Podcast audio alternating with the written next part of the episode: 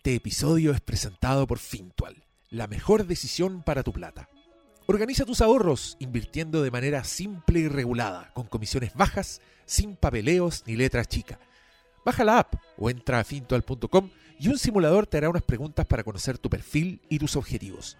¿Necesitas ahorrar por unos meses? Fintual te recomendará un fondo para eso. Por muchos años, Fintual tiene fondos para que tu plata crezca en el tiempo. Más de 100.000 personas han confiado en Fintual porque es fácil, tiene bajas comisiones y no te pide mínimos. Invierte lo que quieras. Fintual, la mejor decisión para tu plata.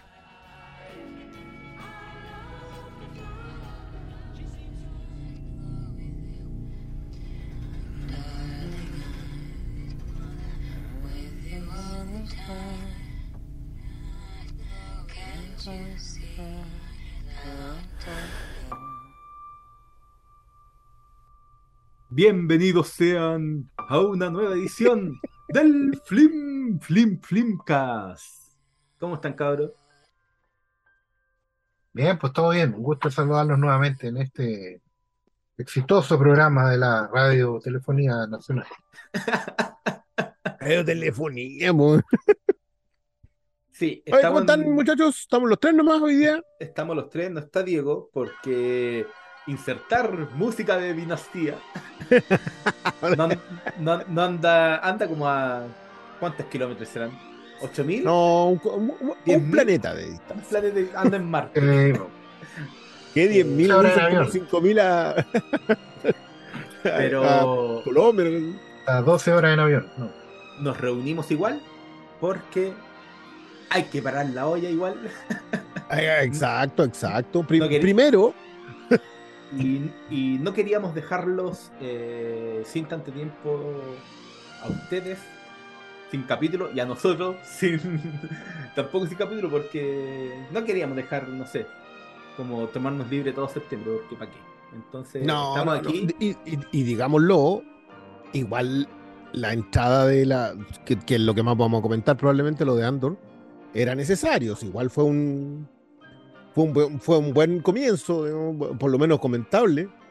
Eh, Es que, más encima, digámoslo, septiembre, en cine, más allá de un par de reestrenos y una película de una, de una polémica, no hay mucho. Sí, es que, No hay eso es lo otro, porque más encima una película que igual es comentable, pero no tanto tampoco. eso es lo malo. De hecho, creo que es más comentable el, el capítulo extra que hicieron, porque la, la película que es Don't Worry Darling, eh, dirigida por Olivia Wilde, eh, es muy convencional según mi, mi visión, Sí, y creo hay- que la tuya también. Es como. Es una película que yo creo que el, el guion es muy convencional. tiene una buena idea, tiene. eh, trabaja obviamente temas de género que son interesantes y, y creo que están bien abordados, pero el, el mundo que aborda, la forma de plantear una conspiración y todo lo que marca estas típicas películas Mm. en donde hay una sociedad que tiene algo extraño, para no entrar en mayores detalles, se hace como de la forma más convencional posible. Entonces creo que Es curioso que a esta altura un, un director confíe en el misterio de la película. Mm. Como que, como que yo asumo ya a esta altura en que nadie puede confiar en el misterio de una película. O sea, Ahora, Shyamalan oye- demostró que, que no se puede. Oye, yo quiero preguntar algo desde, desde medio abogado del diablo, pero yo no he visto la película. Pero sí me pregunto, em, ¿creen ustedes que, ya la vieron y que la están, digiriendo en, su justa medida? ¿Creen ustedes que a lo mejor el tema de eh, poner en, la temática, entrar en la temática de el- del, género, contar una historia con perspectiva de género, ya no es suficiente para que, va- para que una película se sienta innovadora, se sienta rupturista o se sienta eh, valiosa, per se? Yo no sé si alguna vez lo fue. ¿eh? No, pero por ejemplo, en algún momento, cuando, hace, no sé, cinco o seis años atrás, cuando una película instalaba el tema, se sentía fresco, se sentía renovado, uno, uno sentía que valía la pena, ¿cachai? Pero, pero mira el ejemplo de Hans Tale. Ya, Tuvo una temporada, vamos, la quinta. sí, Tuvo una temporada. Eso fue todo. Handmaid's Tale tuvo una conversación a propósito de. Y hoy día, y que, que es terrible, porque si tú te fijas, hoy día está Wade versus Rowe ahí, Derogado. pasando. Y está el tema Y- de Irán, digámoslo, esta semana. Y aún así, esta otra cuestión no hace nada. Es que no sé si no hace nada, pero yo voy más por el lado. No, de me que- refiero a Hans May Tale, no, Ah. no Don't Worry Darling. Ah, No, pero es que yo siento que, por ejemplo, la película de Olivia Wilde se siente como, claro, convencional, pero es como una historia que ya se ha visto ¿no? de una u otra forma. Eh, quizás Claro, que ya, mi- es que mi centrada pregunta en a lo mejor- Claro, mi ya- pregunta iba, iba si, si a lo mejor, claro, esa confianza que parece tener eh, eh, la directora en que basta con poner el tema para que la película se, se No. pare por sí sola, ya se agotó. No, es que mira, la película se ve Es bonita. que el hierro no está ahí. ¿No? Y la película se bonita. el- El hierro, el hierro no está ahí. O sea, esto es una película en que el enfoque de género no, no es. Está puesta como un charchazo. Eh, Es un, es un momento en específico en donde la película te pega con lo que te está diciendo y que te hace revalorar todo el resto de la película. El problema es que ese charchazo se pega mal. El primer acto está muy largo, confiando en el misterio, confiando en que tú estás interesado en el misterio. El segundo acto confía completamente en Florence Pugh y en cierta medida en Chris Pine. Y lo resuelven bien, pero ya tú no estás interesado en lo que te están contando. Entonces, cuando, cuando, cuando la resolución de la historia es el charchazo a los Red Pillars, que, que de nuevo yo estoy muy de acuerdo con que se lo pero, pero es una cachetadita abierta, no es nada. No, y, ya- Acá el problema es oficio, no es de talento. no, es, y, y es de guion, sobre todo. Es que mira, Mm. es que sin, entrar en spoilers, porque supongo que como es septiembre, todos están, todos están todavía, Todavía están con caña. están con caña, no ido al cine, nadie está yendo al cine, entonces creo que, no- para no adelantar eh, de qué trata, pero ya hay películas que abordan eh, mundos que son una conspiración. Desde, no sé, Matrix como el ejemplo más, más claro, a La Aldea, o una película que es muy emparentada con esta que se llama La Mujer es Perfecta, o La Esposa de Stepford, o The Stepford Wives, que es como el, el- la película que a uno se le viene de inmediato a la cabeza con Don't Worry Darling, ¿cachai? Entonces, ya existiendo eh, un tipo de historia de conspiraciones, de mundos que no son y, y- y- y- secretos que, se, que existen en una comunidad, eh, siento que esta película puede estar muy bien filmada, muy bien actuada. Yo creo que Florence Pugh, eh, Doña Flo, Miss Flo, Mi se Flo, lleva todo, se lleva todo, se lleva todo Se, se todo lo lleva halago. todo y cuando Pero- no es Chris Pine y Harry Styles que no molesta y Gemma Chen que está bien y Olivia Wilde que igual está bien. Si es como que, Sí, un tema te, te insisto, acá le falta oficio en la resolución para haberla pegado bien. Ahora, yo sí creo que en lo que se distancia con Stepford Wives, eh, yo por ejemplo creo que la, la aldea tiene un muy buen subtexto a propósito, a propósito de los reaccionarios. De esta gente que dice todo tiempo pasado fue mejor, vámonos al pasado, nos devolvemos para allá. En, en- en el, en el caso de la aldea lo hace en extremo, eh, pero tiene que ver también con la resolución de la aldea. Pero esta otra acá hace lo mismo, pero con crítica súper dura, pero llega tarde y llega mal. Si, si no es. No, más encima que de alguna manera, todo lo que pasó alrededor hace que tenga menos peso en la. ¿Cómo se dice? No, la increpada, la, la interpelación que está haciendo Olivia Wilde. Es difícil tomarla en serio cuando pasó lo de Miss Flo. Es- Sí, pero- súper complejo. Es- está súper contaminada la revisión de la película, además. Es que- es que- pero, yo creo que más allá del, del tema eh, foráneo a la película, o sea, más allá de la polémica de la producción y todo eso, creo que es un tema de guion. Entonces, Sí. yo creo que es una película que se puede apreciar, se puede disfrutar incluso en términos de lo bien hecha que está, pero Y, y no te aburre tampoco. Algún, yo creo que hay gente que va a decir que sí le aburre en, términos del, del tratamiento del misterio, pero le faltan las chauchas para el peso. Y creo que esa es como la, la frase que mejor define a Don Warren Darling, que tiene una buena idea, eh, un buen desarrollo en, en algunos aspectos, buen, buen elenco, la puesta en escena, el diseño de producción es, es Ay, esa es una espectacular, joya, eh, sets hermosos, vestuario John Powell imitando a Cristóbal Tapia en la música. No, sí, sí. Pe- No, pero- es que, que es muy notorio, pero falta- sí es cierto. Le faltan las chauchas para el peso. Y, Le falta el cerebro. y, y creo que no sé si nos va a dar como más adelante, más allá de, de lo que sea la polémica o, o el comidillo, que mucho más puede dar esta película. Porque Es que más encima tiene, es una de esas películas que su conversación pasa por el spoiler. La conversación pasa por cuándo se resuelve. No necesariamente porque, porque la película dependa de eso, sino porque, eh, y por eso Sí. digo yo que le faltó oficio, es porque apuntó para allá. po. Y se desgrana de eso, po. Toda, la, toda la conversación, toda la discusión se desgrana de el giro, o no es, no es giro, es el, el sustento que tiene toda la historia, ¿cachai? Entonces, como por ahora prefiero no profundizar mucho, y creo que tampoco... eh, Mira, si esto hubiese sido una película de. Netflix, quizás se hubiese conversado más porque toda la gente lo hubiese visto el jueves. Mm. claro, del estreno, ¿cachai? Pero esta es una película que la gente partía, hay muchos que no van a ir a ver porque eh, está toda la conversación a propósito de la perspectiva de género. Y tú cachai que justamente a los que más les pegaba esta película son los que más ya, ya tienen decidido y van a ser súper verbales en redes a propósito de.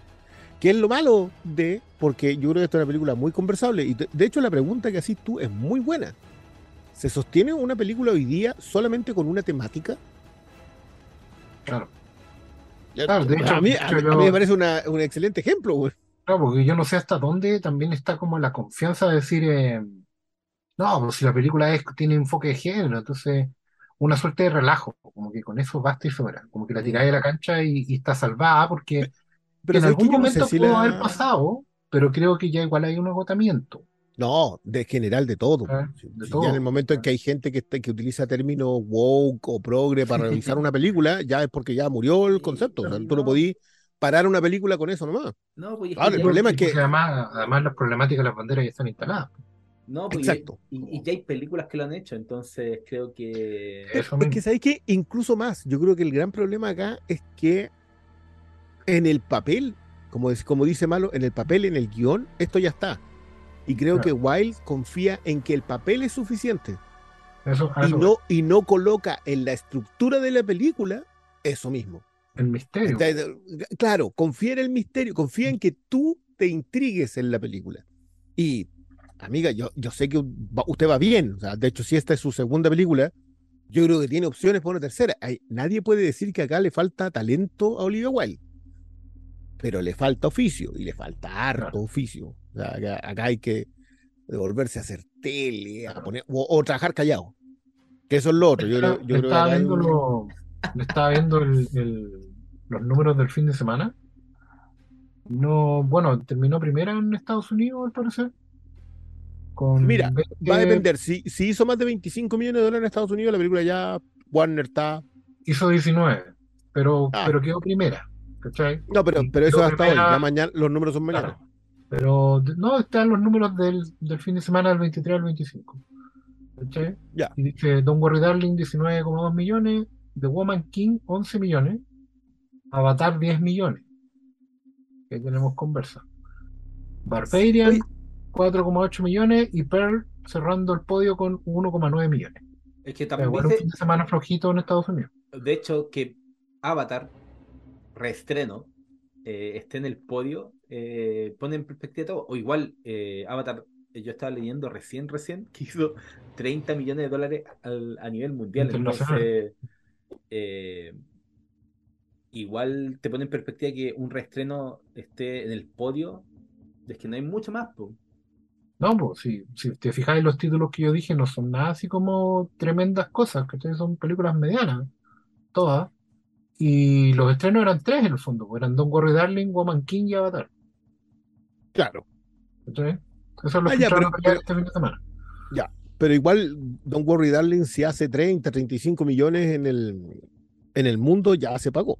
¿no? Sí, Ya pues de pagó. hecho en, Lleva 30. ya le suma, le sumó 10 millones a nivel internacional para completar Es que, 30 es que- millones. es que, eh, eso es lo otro. De partida tuvieron. eh, el marketing fue gratis. Sí, pues. No tuvieron que invertir un peso en, en- en promocionar esta película porque está. Porque todos tomando tecito en todos lados. Entonces la gente. Y eso, uno, y Harry Styles, lo segundo. Entonces, esta es una película que costó 20 millones de dólares. Si este fin de semana hizo 30 y el próximo se pega uno de esos famosos drop de 75%, igual ya salvó la plata y generó.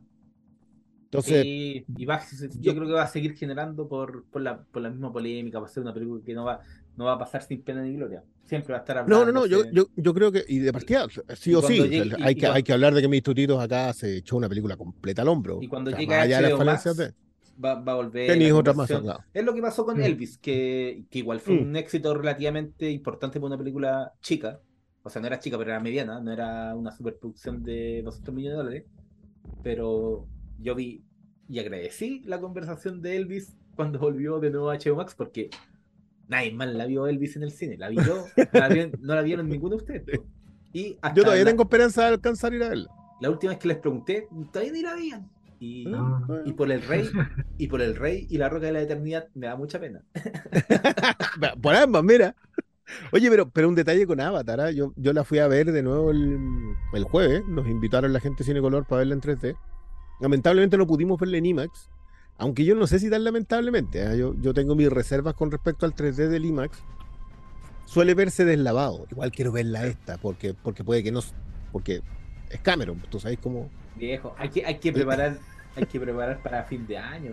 Yo me la voy a que- repetir. bueno, eh, veo Avatar, la fui a ver al cine. De partida, acá hay una cuestión que me, que me impresiona, que han pasado 13 años y nada se ha visto mejor. Eh, que me impresiona, o sea, son 13 años con un desarrollo tecnológico importantísimo. Y ni la Hobbit, que son parte de Weta, que, que, que eso es lo otro que también se me olvidaba, que, que Weta Digital estuvo metida en El Señor de los Anillos y en Avatar. O sea, los tipos lograron establecer una base que ya es... O sea, le compiten directamente a Industrial Light and Magic cuando tienen la mitad del tiempo en, en, Pero tú te referís, no sé nada en, términos de efecto. en efectos especiales. Son, son Weta, es Weta Digital. No, pero tú dijiste que eh, en esta última No, en, década, no, en nada. términos de, de la de belleza de la, del visual, no me estoy refiriendo a cosas como, no sé, pues, ir a ver a Tarzan Singh o lo que se te ocurra que, que son de, no, sé, pues, No. 1917, cualquier cuestión de Roger Dickens, no. Me refiero a que, es claro, es que Avatar de alguna forma es una película de animación. Po. si tú ves unos personajes que son, son actores que están insertados en un mundo, hay algunos escenarios, pero en general todo lo que tú estás viendo, todo es inventado. O sea, cuestiones, alguien lo, lo programó en un computador y te lo puso en la pantalla. hasta, hasta Stephen Lang. Pro- probablemente. Eh, y, y te juro que no, yo no sé si he visto algo mejor. O sea, y, y película, obviamente entiendo que Avatar costó, ¿cuánto fue? Como 300 millones de dólares. De la época, o sea. Y más, po, con todo el Yo creo que el de, hecho eso me reía porque como que empezaron a decir Avatar hizo más eh, en el mundo que Don't Worry Darling, que les da narrativa además a los que a los que quieren pegarle sin haberlo visto. Pero más allá de eso, yo creo que el remasterizado de Avatar salió más caro que Don't Worry Darling. porque, porque ni te digo cómo se ve. No, eh, pero ya sabemos que ahí viene. eh, Bueno, te, tira- sí, te tiran unos minutitos de la nueva y no, te lo puedes creer. Pero Avatar todavía no está en 4K. Pronto saldrá y Bueno, estaría en Este remasterizado es en, es en 4K, es con HDR, es Mm. con eh, acelerada de cuadros por segundo. Ah, ya, me no dijo al está tiro, no, me dijo, esto está en 60. Le dije, Esto está de 48 pasado a 60, pero se nota en el arrastre. Estas cuestiones técnicas que hay gente que traga. Y me decía que, claro, en un paneo, cuando tú ves un paneo en el cine, como, como nosotros el cine no lo vemos ya en film, el paneo es digital.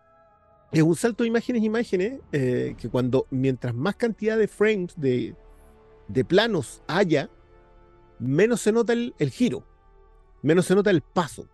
Y decía que todo tanta escalada, ¿no? que no podéis creerlo. Y el 3D se ve. si- Sigue siendo el mejor 3D que hay podido ver. Ahora, Sí, ya la película le- Avatar sigue teniendo los mismos defectos que tenía hace 13 años y las mismas virtudes que tenía hace 13 años. No ha cambiado nada. eso. No, pero la ponía en perspectiva con las películas que salieron en esta última década. Eh, Es que ese es mi problema. y- y en el y- estado de la industria, esta cuestión está perfectamente contada. O sea, no tiene, no tiene ningún fallo. Y, considerando que, loco, es la última. eh, fue, yo creo, la última gran película original exitosa que superó todas las expectativas, ¿cachai? Que Sí, porque por más que le tiren flores a Top Gun, sigue siendo una secuela. Sí, pues una secuela, Avatar era un concepto nuevo, ya van a salir. Uy, Pocahontas, uy, eh, Fergully, uy, todas las cuestiones que decían, pero era algo nuevo. Eh, con la impronta de James Cameron, que siempre nos convoca a decir, no duden de James Cameron. yo veo muchas dudas sobre James Cameron y No, si nunca se apuesta contra James Cameron. Nunca se acuesta. Y yo creo que por eso yo estoy entusiasmado para ver qué diablo inventó. Porque Avatar, si costó tanto, fue porque el weón inventó eh, formas de filmar, cámaras, eh, tecnologías de, de hacer el- la captura de movimiento. eh, mejoró muchos aspectos tecnológicos. Entonces, para la nueva, hizo cosas con. Metió a los actores como 20 minutos que- sin que respiración lo- bajo el lo- agua. lo- no, pero, pero es que la secuencia, lo que te muestran acá, lo que la gente ha podido ver, lo que han- hayan ido a repetírsela, es una secuencia en el agua. Y eh, es impresionante. El mundo que creó este loco es una cosa. Yo, yo sé que es poco memorable, como que creo, sí concuerdo bastante con la, con la visión que en 13 años, en realidad, lo que influyó a Avatar es muy poco. Eh, sí creo que la lectura, porque claro, tú, uno ve a Avatar ahora y es súper evidente la masacre indígena. Lo era probablemente en su momento, pero como que está impresionado por, por, por el resto de, la, del- de lo que te estaban contando y, esa, y ese era un elemento que dejabais pasar, pero No, básicamente pero sí, Avatar tiene una, sí, una masacre indígena con ganas. Era una, una de las mayores comparaciones que se le hacían era con Danza con Lobos. po. Y Claro. estaba, siempre, estaba siempre presente ahí. y Sí, la diferencia, es que, la diferencia es que todo el resto de las películas que tratan sobre masacre indígena, los indígenas no vuelven y te la devuelven y te echan cagando el planeta. O sea, No hay ninguna en donde los indígenas contraataquen. Y creo que también tiene, tiene hartas cosas interesantes en función de eso. O sea, sí es la historia del Salvador Blanco, que llega el tipo blanco, se mete entre los indígenas, se revela contra su propia gente. Esa historia la hemos visto. La diferencia es que acá el tipo de tiene que dejar de ser blanco para poder pertenecer. O sea, literal, la película se llama Avatar. Y- y- Ahí hay un tema, hay un tema que, que es interesante de plantear antes de, y que es que efectivamente cuando Avatar aparece en, en este mundo, digamos, hace una generación atrás, la perspectiva de, de la audiencia, de nosotros, viendo Avatar, era todavía full siglo XX. Entonces, el impacto de Avatar, claro, es, es vacuo y las comparaciones son odiosas en la medida que eh, Avatar venía a resumir una suerte de historia arquetípica y una- un cuento mil veces contado, incluso de antes de que empezara el siglo XX, porque es justamente la historia de la colonización, de la colonización de grupos humanos por sobre otros, contada de una manera súper eh, didáctica, si se quiere, arquetípica de otra forma, o muy ñoña, finalmente, pero es lo que es. Y, el punto que tú das vuelta justamente es que Avatar aparece en un momento igual bien cínico, de revisión de todos esos paradigmas y de todos esos arquetipos, y, en un momento en que ya nadie quiere eh, darle más vueltas. Esos temas están enterrados y no, y no pasan más.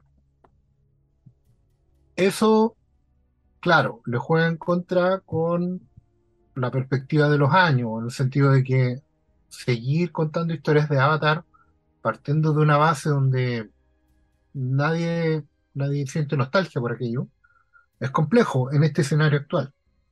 Pero, pero, hay un espacio yermo, una tierra nueva, donde Avatar podría crecer y mucho. Y es que hoy en día, siglo XXI, hay una audiencia que no carga con ninguna cruz del siglo pasado, que para ellos el, el gran cazador blanco, este arquetipo de Tarzán, digamos, que, que tiene que llegar alguien con un componente genético distinto para mejorar la situación de, los de, los de los buenos salvajes, digamos, que es una cuestión que se inventó a finales del siglo XVIII, justamente como, una, como un derivado de la misma colonización. La audiencia hoy, hay una audiencia que no tiene esa carga moral y que por lo tanto para ellos el travestismo del protagonista de Avatar, que como, bien- como bien lo, lo resumió Christian recién, en el sentido de que alguien que es el gran cazador blanco pero que tiene que dejar de serlo para poder unirse a la tribu, esa transformación que hace 13 años era facilona, eh, muy simple, ¿cachai? Y, y- y falsa, ¿ah? Porque era como que a ojos más cínicos, el personaje de Worthington no se transforma en un Naví, sino que se transforma en un blanco disfrazado de Naví, ¿cachai? Es una cuestión, danza con lobos, ¿cachai? Pero a audiencias actuales puede pasarles, no digo que les vaya a pasar, pero puede pasarles, que sacándose la carga moral cínica del siglo XX, eh, esto les parezca una transición válida. Y además, cargado a toda la importancia que hoy en día la gente le da al tema ecológico, que hace 15 años era una volada muy hippie, y hoy en día, visto, visto y considerando que, que hay toda una crisis de recursos, etcétera, etcétera, y el tema está súper fuerte instalado en generaciones más jóvenes, Avatar sí puede convertirse en algo. Y si además, o sea, Avatar logra ofrecer o venderse como un espectáculo que vale la pena no ver en la casa, que es la gran traba que hoy en día tienen todas las películas. Todas las películas se enfrentan a la misma traba. Lo que le pasó a Elvis es eso. ¿por qué voy a ir a verla al cine si en dos meses más me la estrenan en el streaming? ¿Cachai? Es como, ¿cuándo se estrena eh, Marilyn? Nadie pregunta si, en qué cine. Todos preguntan en qué streaming primero. ¿Cachai? Hay una, hay una, una sensación de que las películas primero en el streaming y después en una de esas. De hecho, la pregunta con Top Gun Maverick es la misma. O sea, oye, ya, pues, ¿y en qué streaming está? No, no está. ¿Cómo no está? No está. ¿Cachai? Y eso es lo que la hace tener, estar rompiendo récords para arriba y para abajo. Entre otras cosas, sí, pero, pero eso ayuda mucho, porque la gente sabe que, o ya compro- comprobó que no está en el streaming. ¿cachai? Y no va a estar luego. La gente pasa por el local, por ejemplo, todas las semanas preguntando, ¿y cuándo llegue? ¿Cuándo llega? Y uno les dice la fecha y dicen, pero falta caleta, ¿cómo va a faltar tanto? No lo pueden creer. Y pues justamente eso, son esos caminos los que le dan a Avatar un espacio para crecer que puede ser muy sorprendente. Lo único que tiene que lograr, Sí. para cerrar la idea, lo único que tiene que lograr es eh, romper la barrera de que esa audiencia vaya a verla al cine. Sí, y, y Que esa audiencia no sienta de que lo que va a ver es una cuestión nostálgica, añeja de la generación anterior. Igual, eh, el tema del medio ambiente yo creo que va a ser más potente y de hecho, en, durante los años y años y años de desarrollo que tuvo esta película, eh, James Cameron lo dejó patente, que ese es el gran tema que abordar y ya estaba presente en la anterior. Eh, pero creo que además hay un tema que creo que es el más importante, eh, en- que es la construcción de mundos. Si la gente quedó embobada con el mundo de Pandora, hubo gente que, no me acuerdo si era un meme o fue una historia, eh, un troleo que era como alguien se suicidó porque Pandora no, es real, ¿cachai? Y creo que este salto que van a hacer con dar al lado marítimo y el, todo lo que ha, adelantado el tráiler, creo que por ahí puede ser también un nuevo enganche. Y, James Cameron es capo, es capo para crear este mundo importante, inclusive dentro de nuestro propio mundo, ahí está eh, el abismo, ¿cachai? De ejemplo. Mm. Entonces, Yo, eh, yo- por ahí- esa parte, por ahí puede que Mm. no, que, que, que se confluyan varios... es que eh, la clave, varios la- temas, yo po. creo que la- es que yo creo que la pregunta que, que, que- plantea Oscar no es necesariamente si esta película vaya a ser no un éxito, es si puede traspasar la barrera de ser un éxito comercial a, ser un, a tener impacto cultural, que es la conversación de fondo que hemos tenido con Avatar todos estos años. Ava- Avatar, a pesar de ser la película más taquillera de la historia y probablemente una de las películas más vistas de la historia del cine, no tiene un impacto cultural, no hay una Exacto. huella cultural. no hay una generación que se haya apropiado de ella. Claro, que, que- No es que de nadie no, Avatar. no, no es Star Wars, ¿cachai? Que Star Wars sí de definió una generación. Harry de- Potter, hay- Harry. Potter, El Señor de los Anillos, ¿cachai? Aunque yo sí le encuentro muchas coincidencias en su obsolescencia eh, con El Señor de los Anillos. Concuerdo completamente con lo que decís tú, que esta nueva generación que no tiene las mismas trancas y definiciones, puede encontrarse en Avatar. Eh, igual esto, que es para mí la gran conversa que vamos a tener que tener ya con las dos series terminadas, eh, a propósito del momentazo que estamos viviendo para la fantasía heroica, que es tener House of Dragons eh, y El Señor de los Anillos, los Anillos del Poder, en paralelo. todas las semanas, ¿cachai? Las vamos a tener juntas 10 semanas, me parece que van a ser las dos. Eh, Por lo menos. Vamos a tener ahí 10 semanas juntas y vamos a estarlas viendo. Y, y yo creo que de lo que adolece los anillos del poder, más allá de las conversaciones externas, ¿cachai? Que, que, que siento que son, que igual tienen mucho que ver con lo otro, eh, es la obsolescencia del, del, del discurso. Tol- Tolkien era un hombre creyente, era alguien que venía con una carga moral súper definida eh, y que de- identificó el mal. O sea, eso en El Señor de los Anillos, la historia del Señor de los Anillos es, están los malos y nosotros tenemos que ser los buenos.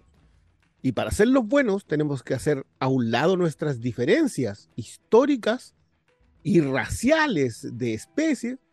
Tenemos que hacer a un lado esas diferencias, aliarnos y combatir el mal que está avanzando, que él lo veía en el industrialismo. O sea, la, la conversación a propósito de que los orcos y Sauron es eh, un resabio de la revolución industrial que va avasallando el siglo XX, no es una, una conversación Sí. eh, poco dada con respecto a Tolkien.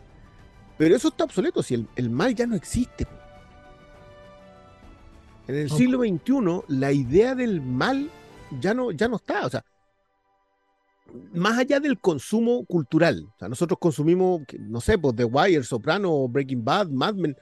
eh, en la misma Game of Thrones ya no hay gente buena. Nosotros hicimos, conversamos harto a propósito de Ted Lasso, que Ted Lasso era la primera serie con un protagonista que era inherentemente una buena persona, Una buena que habíamos visto en cuanto una década, Hasta Sí, que- dijo que quería hacer ahora una serie con una buena persona. justamente porque se agotó un poco el antiheroísmo, ¿cachai? Porque Pero sí, que- pero sí hay que dejar las cosas en cara. Hasta Superman anda matando gente ahora, po. Es que yo, por ejemplo, ¿sabéis que le di N vueltas justamente a eso? Superman pasa por lo mismo, pasa por el cuestionamiento de qué es ser bueno. ¿Qué significa ser bueno en, en el mundo de hoy cuando ya no existe el mal como contrapunto? O sea, piénsalo, hoy día el- los nazis son los malos, nosotros lo tenemos más o menos claro, históricamente los nazis son malos, pero, pero no son mis nazis, ¿ah? No, esos nazis, esos nazis eran socialistas. claro. Todos sabemos que los nazis eran de izquierda. Mis nazis no son malos. No. Entonces, tú, No, tú y podías hablar, eh, y podías hablar, no sé, pues de Stalin y los totalitarismos comunistas, pero son otros comunistas. No son mis comunistas. Mis comunistas son buenos. No podías definir el bien cuando le haces el quite a definir, a definir el mal. Yo creo que es el gran problema. Si tú te fijas, el, el problema del personaje de Galadriel, Galadriel es una fuerza de la naturaleza que está buscando, que dice, el mal sigue entre nosotros. De eso se tratan los anillos del poder. Sí. Y tenemos que aliarnos para combatirlos. Y encontrar aliados para combatirlo es casi imposible. Porque nadie quiere reconocer que el mal sigue ahí mismo afuera en la sociedad. Creo que es de lo que adolece en, en un nivel los anillos del poder, porque en realidad a nadie le interesa salir a buscar eso otro. Y es, es impresionante lo, lo, lo- no, pero eh, ya me- a mí me Ah, impresionó, pero- sobre todo con este último episodio, lo consciente de su entorno que está esa serie. Sí. Sí, y creo que también, eh, no es que no exista el mal, pero con- en un mundo tan eh, tan gris, no es tan fácil, ya no es de blanco y negro. Establecerlo, claro. Entonces Es que por eso yo creo que lo que dice, lo que dice Oscar, sí podía hacerlo con Avatar. Claro, Porque en Avatar, hacerle daño al, o sea, la, la masacre indígena, que antes igual no hacíamos lo ah, sí, es que, pero es que había que hacerlo por el progreso. Avatar es súper evidente, aparte que no, vamos a decirlo, no es que James Cameron se le den mucho los subtextos. No, o sea, Pero- no bueno, Ah, pero te lo dice en la cara. Pero si uno va, uno va a ver las máquinas, po.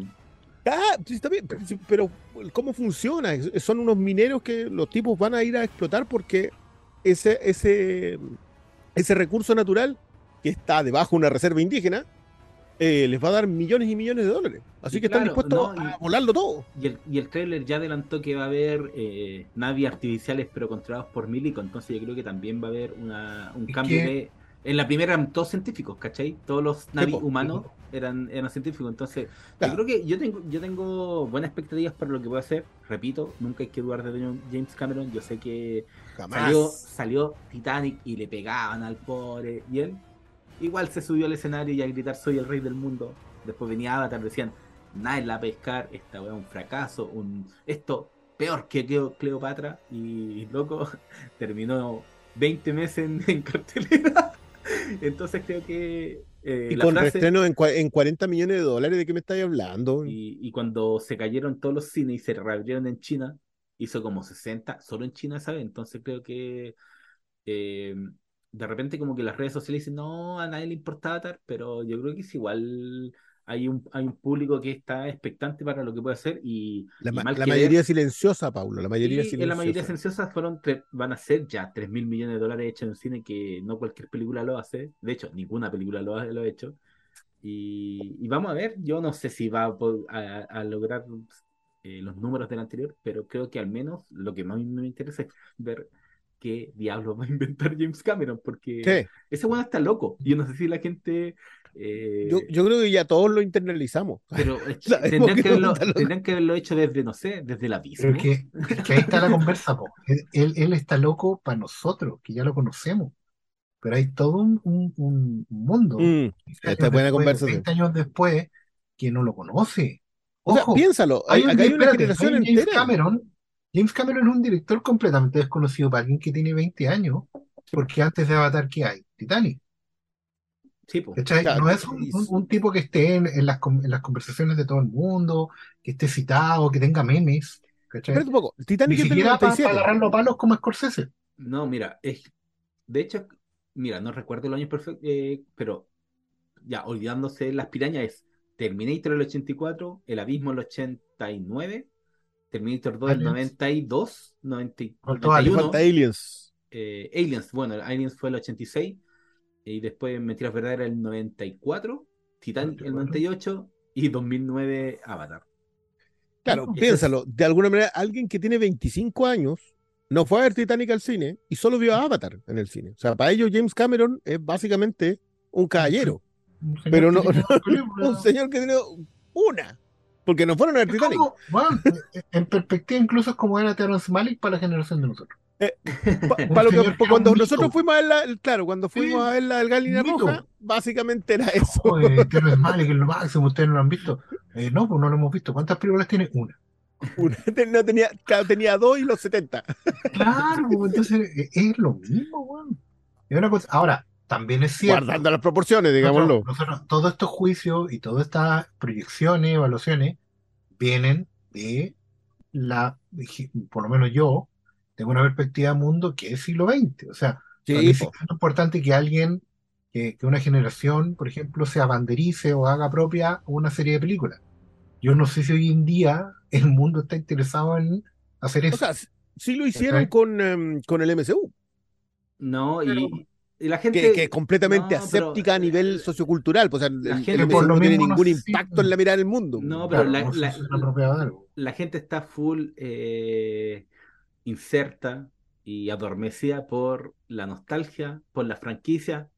Y justamente eso es lo que nos va a llevar a, a nosotros al, al plato de fondo porque vamos a tomar una, una pequeña Oye, pausa y sí, volvemos. per- per- perdón, no, no, no. Sí. Antes del plato de fondo, antes de eso, yo quiero decirle que a mí me dejó un encargo el jefe, que fue ver lo de Fintual. Y yo hice mi trabajo en esta pasada, que no, no, no es frecuente, pero esta vez lo hice, y eh, me descargué la aplicación y además empecé a usar la plataforma. Los que no sepan bien lo que es Fintual, eh, yo los invito a buscarla. La, de verdad, la aplicación es súper amable para la gente que no se lleva muy bien con este tipo de aplicaciones.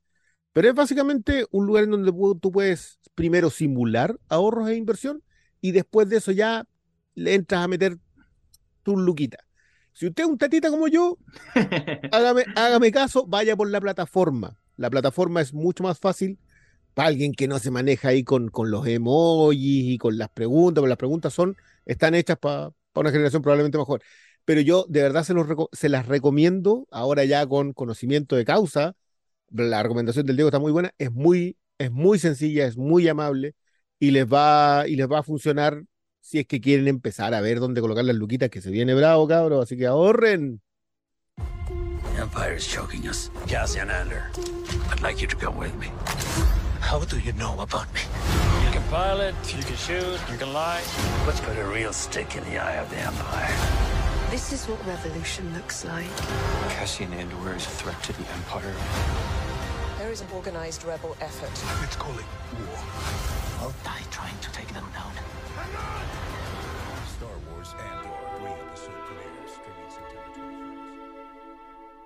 Continuamos eh, de regreso con esta edición del Filmcast accidentada para nosotros, no para ustedes. Porque vamos a No, hablar. ustedes ni se van a enterar. Ni se van a enterar. Nunca lo sabrán. Nunca lo sabrán. Eh, porque vamos a hablar de Andor, la nueva serie franquiciada. Eh, voy a buscar el guion para lo que dije en toda la parte que perdí. bueno, la nueva, la, nueva, la- la nueva serie de Star Wars, eh, que para mucha gente eh, es un imperdible solamente por ser Star Wars. Pero también carga con una gran, gran mochila por todo lo que ya son, han sido todas las series previas que han lanzado en Disney Plus. Que nos lanzaron las temporadas de Mandalorian, nos lanzaron eh, una temporada 2.5 de Mandalorian, que fue el, el libro de Boba Fett, y la serie de Obi-Wan Kenobi. Esta es la quinta serie, la, la quinta temporada de una serie, en realidad, la quinta tanda de episodio, y nos enfrentamos a un escenario en donde cada fanático tiene distintos niveles de expectativa por lo que uno espera siempre de Star Wars y por la carga que requiere eh, una franquicia como esta que está tan determinada por lo que quiere el conglomerado, por lo que quieren los fans, y un tiro afloja en donde eh, nos ha dado a una suerte de, de pelea interna algunos fanáticos de no saber qué diablo estamos esperando o, o si nos animamos a hacernos una expectativa por lo que por lo que se viene porque no es fácil enfrentarse en este nuevo mundo de Star Wars a algo nuevo de Star Wars. No sabéis lo que esperar. Si nos van a dar mucha nostalgia, si nos van a dar eh, en el gusto, bajo la idea de que nos van a dar algo que todos estamos esperando. Y, y en ese escenario entra yo creo que en primera patita Andor, que es un tema de expectativa, lo que nos va a dar el conglomerado y, y lo que ha sido la propia experiencia de este Lucasfilm eh, post Disney o en, enmarcado por todo lo que decide el ratón. O sea, un, un Lucasfilm sin Lucas. Sí, de hecho, una, una de las cosas que, que uno tiene que ya ir poniendo en perspectiva, después de ya, ¿cuánto? ¿10 años más o menos? De la, de la adquisición y todo esto, eh, es que mm, Lucasfilm es una compañía bien, bien sui generis, porque, como bien lo dice el nombre, el corazón, alma y motor de esa compañía era Don George. ¿ok? Era una, una compañía que al momento de, de- de la venta, de traspasarse, de, de cambiar de dueño, eh, inevitablemente le sacas el corazón de la Y creo que eso ha marcado el rumbo durante todos estos años de esa compañía, en el sentido de que siempre están muertos de miedo. O, o no tienen Están corazón. muertos. Eh, sí, no, pero yo creo que hay, hay un temor, hay un temor demasiado reverencial a eh, estar a cargo de esta franquicia eh, icónica, multimillonaria, que es tan importante para tanta gente. Hay, demasiado temor de eh, reverenciar a, los fans, a los seguidores, a conquistar a las nuevas audiencias, todo al mismo tiempo. Hay mucho miedo de avanzar hacia lo nuevo y, y por eso el, el refugio, el llamado constante a la nostalgia, todo esto. Y esto se pone en perspectiva, como decíamos, porque mm, cuando de una forma u otra eh, hay algunos accidentes felices que te permiten eh, ir avanzando un poco, despegándote de lo que era la trilogía original y todo eso, hasta llegar a, a donde hay gente que de una forma u otra, para trabajar en estos proyectos, entiende que hay que golpear la mesa, que hay que cambiar un poco las reglas eh, ir a otros lugares, ¿cachai? Donde otras franquicias dicen que no, no ha llegado nadie, jamás. Y, y pararse con, con argumentos y, y- y entrar a escapar un poco de algo que Tony Gilroy, que es el showrunner y creador de esta serie Andor, que ya eh, trabajó en Rogue One con estos mismos personajes y dándoles un carisma muy similar.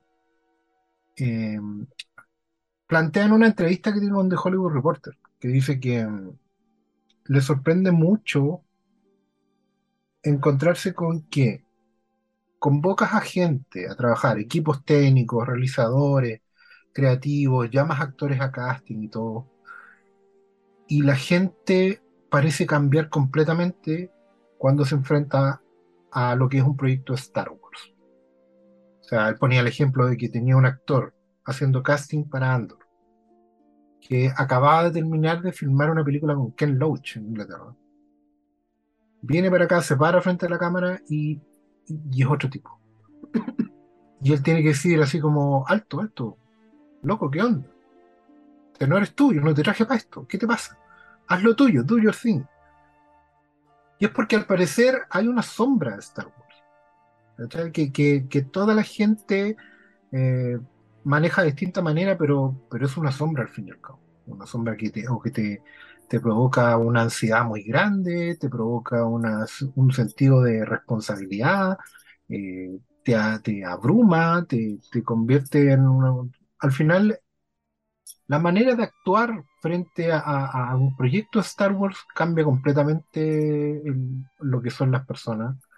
Y eso es una cuestión que Tony Gilroy declara perseguir eh, como algo para cambiar. O sea, una, cuestión que hay que, con la que hay que terminar.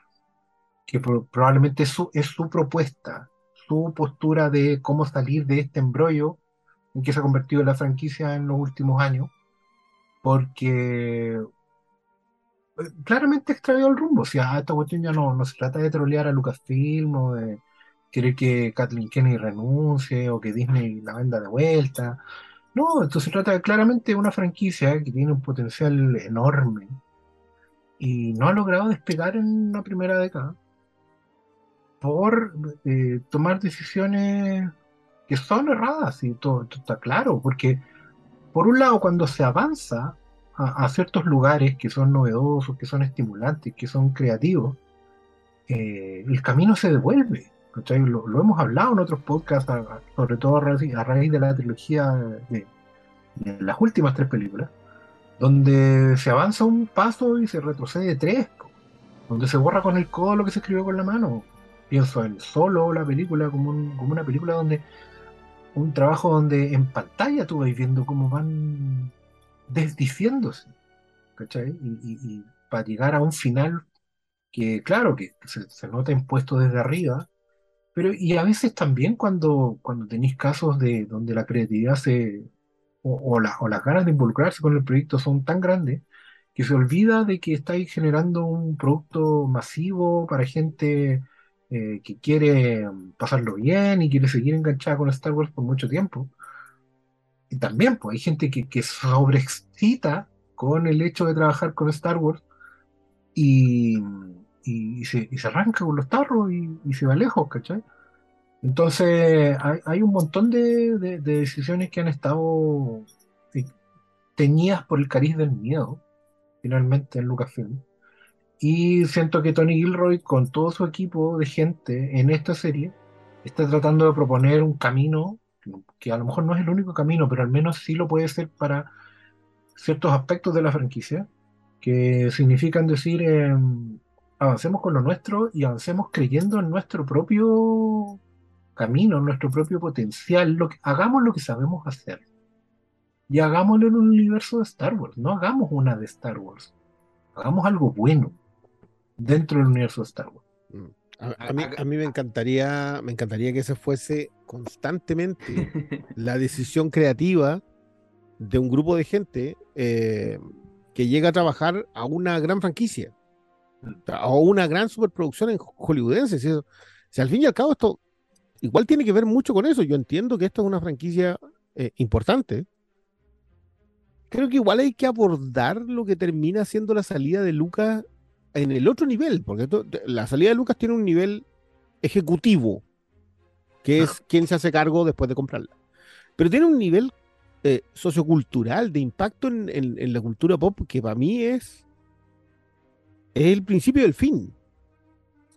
Que es cuando el probablemente uno de los creadores a la altura de, de Tolkien, de C.S. Lewis, gente que hizo un mundo tan vas- tan gigante, tan enorme, tan rico, termina eh, siendo jubilado de su propio de su propia creación O por los, por los fans que saben más que él. Y por eso él también decide aceptar eh, el- el- el- la jubilación anticipada. po. La, la oferta, claro, dice, ¿saben qué? Y, y, y no tener ni internet. Sí, O sea, po. este, este es un, este es un caballero que decidió no volver a escuchar al mundo. Ni siquiera ese mundo que supuestamente lo ama. Eh, y, y si ese no es el principio del fin, en donde ya tenemos que empezar a conversar acerca de qué es en realidad la afición, yo no sé dónde está. Es que es, Ese- un, ese- es un cisma, por todo eso, por ser la salida Com- de... completamente. De hecho, mira, cuando eh, Disney compró Lucasfilm por 4 mil millones de dólares, una cifra que ahora parece ridícula, Oh, son unas Eh, chauchas ahora. obviamente la primera decisión, de hecho, se concreta la venta y la- el primer anuncio es que se viene una nueva trilogía de películas con el elenco Los original. originales. Eh, y ahí se gesta el episodio 7 que inevitablemente su éxito creo que en un punto condena la- a la trilogía de secuela. Cuando se estrena Star Wars, eh, The Force Awakens, se hace algo inédito, que la película recaudó más de 900 millones solo en Estados Unidos. Eh, hasta el día de hoy sigue siendo la película eh, más exitosa en Estados Unidos. Y para la, para la gente de Hollywood, es el- lo que importa. No importa, sí, importa el- la recaudación mundial. Pero todos hablan de lo que ellos llaman eh, el negocio doméstico, ¿cachai? Estados Unidos. Eh, después te revisáis eh, cuando. Ya, y, y a nivel mundial, el episodio 7 eh, está siendo superada por las dos de James Cameron y por la Vengadores Endgame. Es la cuarta película más vista de la historia, ¿cachai? Entonces, todo eso La recaudación. De recaudación eh, eh, generó eh, un nivel de expectativa, una toma de decisiones de, lo- de los trajes para, para ver cómo seguir contentando a la gente si esta es la película más vista de la historia aquí en Estados Unidos. Creo que se empezaron a, dar una serie de, de reacciones que responden muy bien lo que ten- viendo en el episodio 9. Pero, por otro lado, como no se puede vivir solamente de, de, de lo que iban a hacer las películas, creo que el, el salvataje de Star Wars está llegando con la tele. Aunque eh, se han generado críticas y todo, creo que el saldo hasta ahora es más positivo que negativo. De forma indudable, por lo que fueron las dos temporadas de Mandalorian, por lo que está haciendo, creo, esto, este comienzo de Andor, que ojalá no decaiga a nivel de Obi-Wan, pero creo que el, el saldo y, y las cosas que están explorando desde eh, Filoni, Favreau y ahora Tony Gilroy eh, van por el camino correcto, que creo que es al final lo que debería primar, que es hacer que la galaxia crezca. Es una galaxia gigantesca Expandir la galaxia. millones. Antes existía un universo expandido Mm. eh, en donde crean películas, series, videojuegos que eh, generalmente eh, no tenían eh, que ver con, los Skywalker, o no generalmente, pero muchos, muchas historias no daban un vuelco a, a la base que creó la trilogía original. Y al, menos en el comienzo de la época Disney, creo que el peso de crear una trilogía de secuela generó que esa galaxia se empequeñeciera en exceso. Pero creo que ahora que ya se sacaron el, el, el gustito, Pero se lo, de- se lo sacaron. es que ya volví, ya no tenéis cómo volver a, a, a, a Leia, a menos que lo hagáis de una forma como lo hicieron en- Tampoco podíamos volver a Luke. Y ahí está. pero no, no pueden contar más O sea, historias si, con si- si tú, si tú me decís que, que dejaron de hablar de los Skywalker, no, no lo han hecho. No, o sea, de las pusieron- cinco series, de la- pero, perdona, de las cinco series que tú me, está- me estáis diciendo, una sola no tiene Skywalkers. Pero a lo que me iba con la idea es que plantearon una, una bandera que pone un final, pues. Ya no pueden haber un- eh, historias de Luke eh, a menos que salga después como un fantasma de la fuerza. ¿Cachai? A eso me Ah, Tú refería. dices a posterior, a posterior, del episodio ¿cachai? 9. Como, como Ah, se Ya, pero, pero, se pero sacaron perdona, el- de- después del episodio 9, lo que hemos visto cuatro temporadas de serie y en todas hay una Skywalker, excepto en esta. Sí, pero ¿cuánto sale? O sea, yo, yo no siento, yo no siento que aparte de Rogue One hay una expansión de la galaxia. Y, eh, y perdona, en Rogue One hay Skywalkers. Sí, pero ah, no, es, no, es, no es de protagonista, pues. Sí, ese es el punto. Ya, pero si se- pero no, Y- no, y- no, po, pero es que el, el punto, es no, no poder salir nunca. Ándate, Tatooine, weón. Si- Pero si- es ahí, está la clave. A, me- a- a menos que no salgan del periodo de tiempo de la Nueva República o la República y todo eso, van a tener que irse al pasado, al Bueno, futuro, es- ¿cachai? es- y ese es el, desafío. po. Lo que yo mencionaba a propósito de por qué esto tiene un problema a nivel ejecutivo y otro problema a nivel sociocultural, eh, es porque el cisma que se produce, con lo que tú ocupas, ocupas la palabra cisma, yo encuentro que está muy bien, eh, porque lo que hace el fandom de Star Wars es tomar una decisión por todos. Lo que ellos, lo que ellos logran al hacer que un momento Lucas diga, hasta aquí nomás llegué, chao, váyanse todos a la... Ahí tiene, fírmeme acá el cheque nomás y me voy. Lo que lograron con eso eh, fue que llegase una plana ejecutiva a tomar decisiones creativas. Y ahí es donde yo quiero destacar lo que está haciendo, lo comentábamos en, en- en un accidentado, eh, que gente como Fabro, gente como Filoni y gente como Gilroy son gente que está llegando con desde afuera. Fabro es probablemente uno de los tipos que mejor se maneja en franquicias. O sea, un tipo que ha pasado por el MCU, que ha hecho, le ha hecho millones a Disney en, em, en sus live action, y, eh, y con Mandalorian, sumando a Filoni, que básicamente fue lo que hizo, mire cabrón, usted que hace bonito, venga para acá. Venga para acá, yo lo traigo.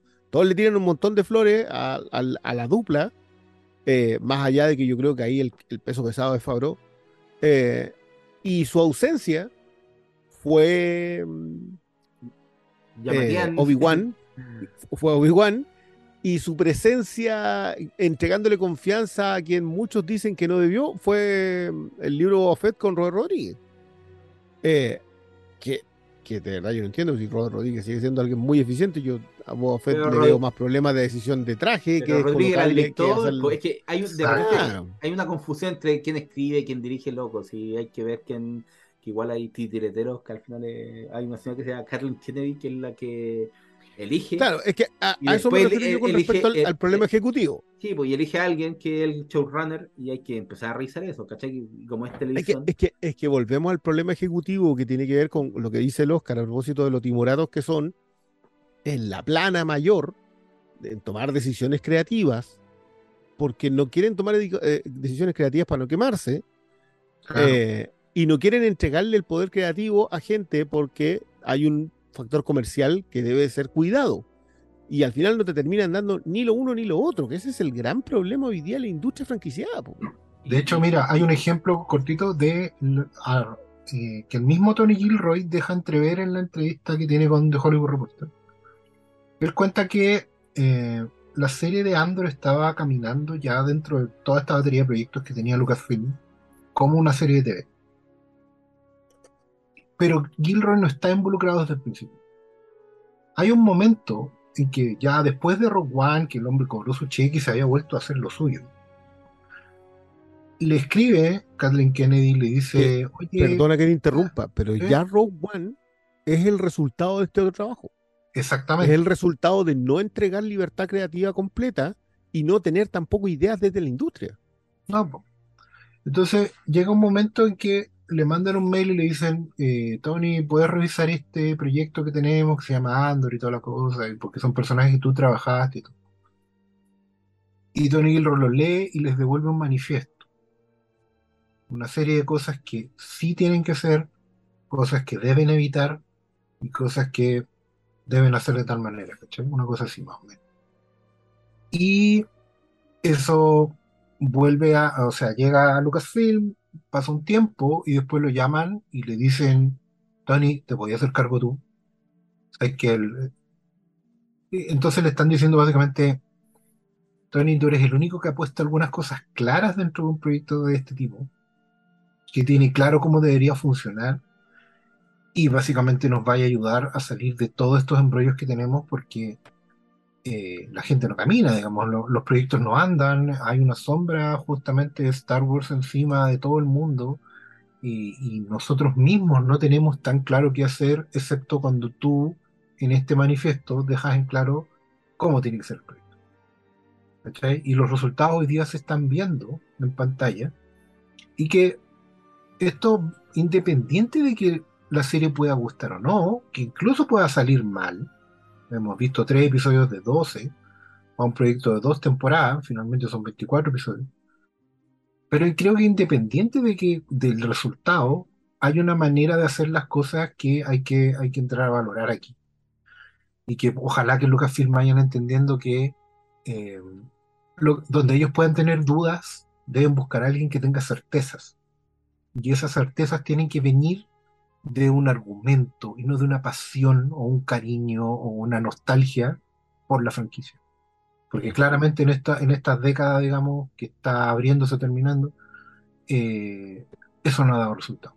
Porque además, te- creo, que es algo que se me acaba de ocurrir, creo que cuando trabajas desde la nostalgia o desde la pasión o desde el cariño que tengo por Star Wars, igualas tu argumentación a la de un fan tóxico. Y te puede contestar lo mismo.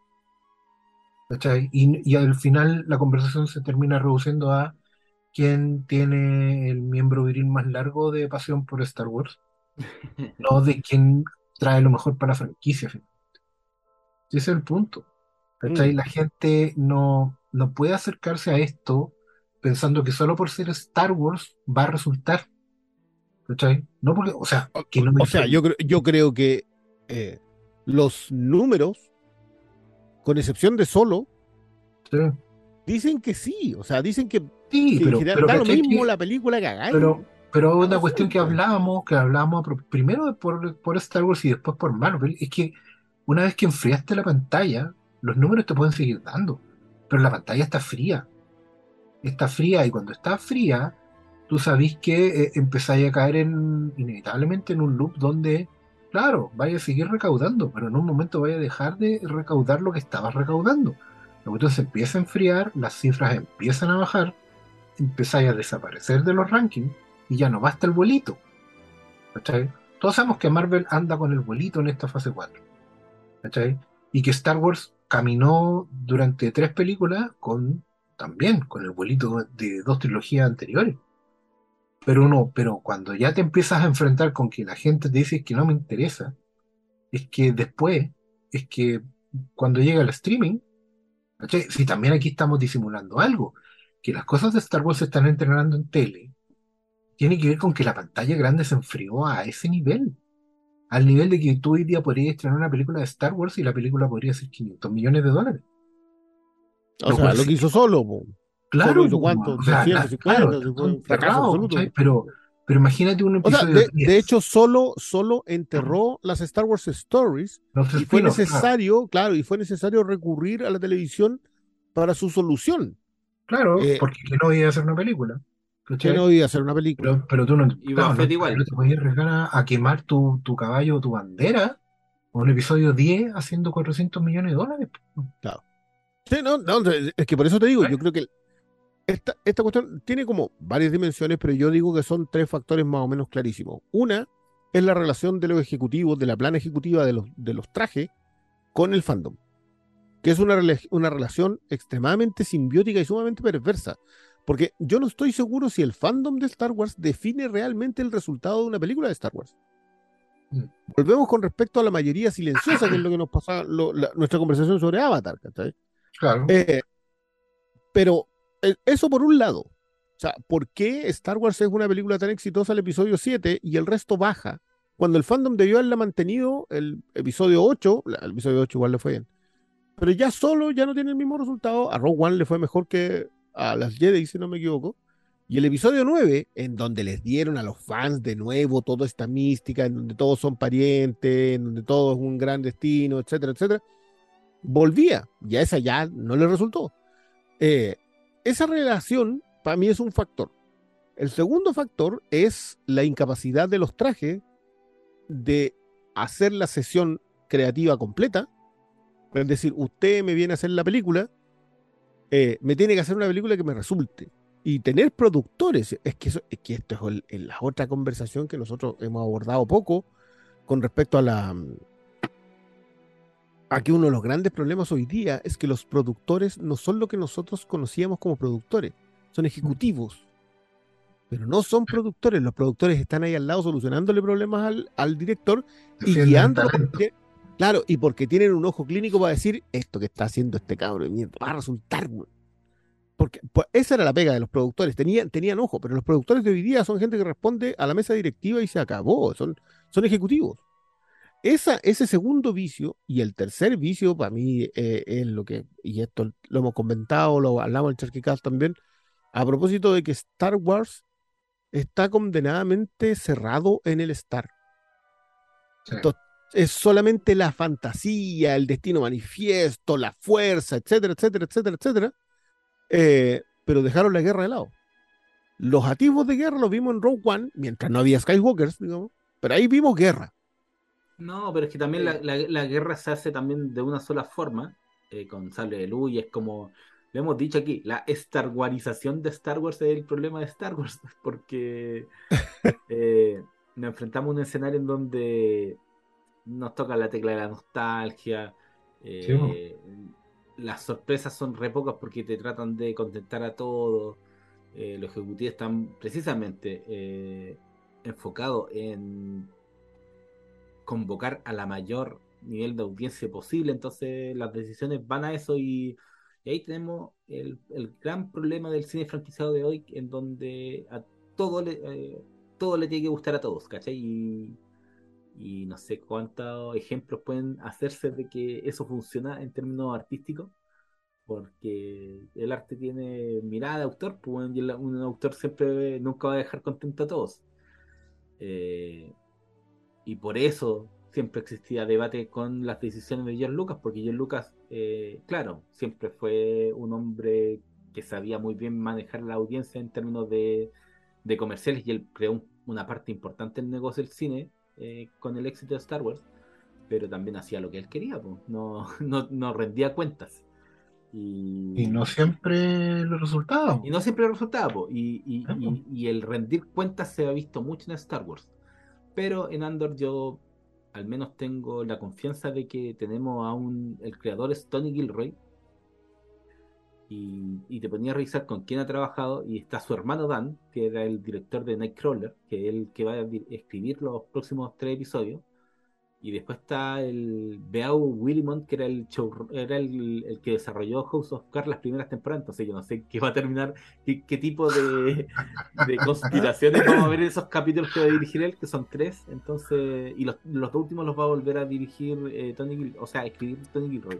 Entonces, en términos de historia, puede que, que sea súper interesante lo que están armando por la, la gente que está involucrada. Repito, eh, el hombre que desarrolló las primeras temporadas de House of Cards, el hermano de Tony Gilroy que hizo Nightcrawler, eh, pueden ser cosas buenas con la serie. Yo estoy que- con los resultados de los tres primeros episodios, estoy muy, muy interesado con lo que van a hacer y, y chocando con, con mi eh, tendencia a no caer con Star Wars. Ya mi corazón se, se rompió con, el- con, con la trilogía de secuela. Eh, yo he disfrutado concho lo que ha sido Mandaloriano, pero como me gusta tanto eh, Star Wars, cuando algo no me gusta, el golpe se siente más fuerte. Eh, entonces creo que lo que está planteando Andor, creo que es lo que vuelvo a uno de los puntos anteriores, que es expandir la galaxia, que es lo que necesita Star Wars. Ya basta de darnos eh, las mismas cosas que ya hemos tenido nueve películas, los mismos Basta de los. Skywalker, bueno, Ba- dilo al tiro. No, basta de los Skywalker, basta de Tatooine, basta de, de todos los planetas. Se supone que una galaxia con millones de planetas y siempre vemos los 10, 5. No, dame guerra. Yo, yo, yo voy a ser Mm. súper insistente en esto. Yo, yo creo que ya el Star ya, ya, ya caputó. O sea, yo no sé si me podéis contar más historias de elegidos. Yo- No, yo- de basta, hecho- ba- basta con los principitos, loco. Dame, dame soldados de a pie.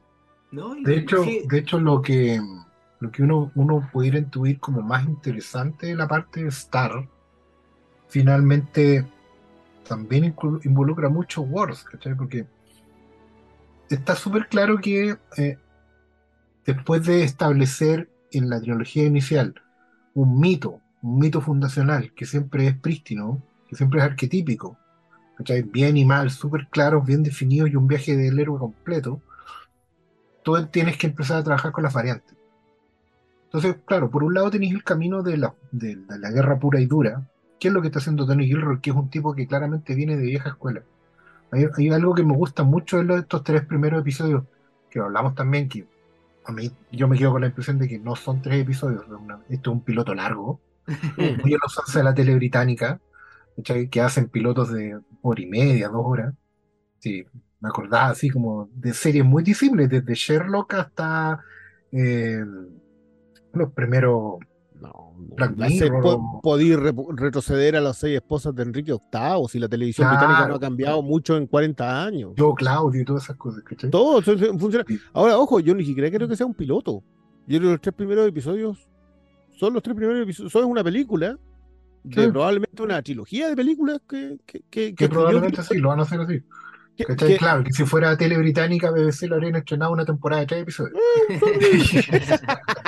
Es que, mira, el, el- Sí, es una es que- estructura. Es que ese es el, el punto que al final eh, a mí me gustan mucho los planetas como he visto. Los personajes los encuentro excelentes para lo que requiere una serie como esta. Eh, las actuaciones están súper bien todas. Aplaudo a la señorita Arjona, al, al papá Sarsgaard. Odín. A su- suegro. A- o bautizado por Hermes como el señor Pincel. eh, eh, está todo bien, eh, está- están todos bien, ¿cachai? Pero el, el- el punto que yo sentí, y es mi pero, pero no un pero, es como buscarle de repente hasta la quinta pata al gato, eh, es el tema de que la televisión actual, sobre todo en la era del streaming, y por esta tendencia maratonar, se ha volcado a, a creativos que te buscan no solo eh, vender la idea de que estamos haciendo una película larga duración, sino que lo hacen. Eh, y, y- y para alguien que le gusta la, la serie, el concepto de seriado eh, es, es un gran mal paso generalmente. No sé qué gran película larga realmente es la que ha funcionado de lo que va.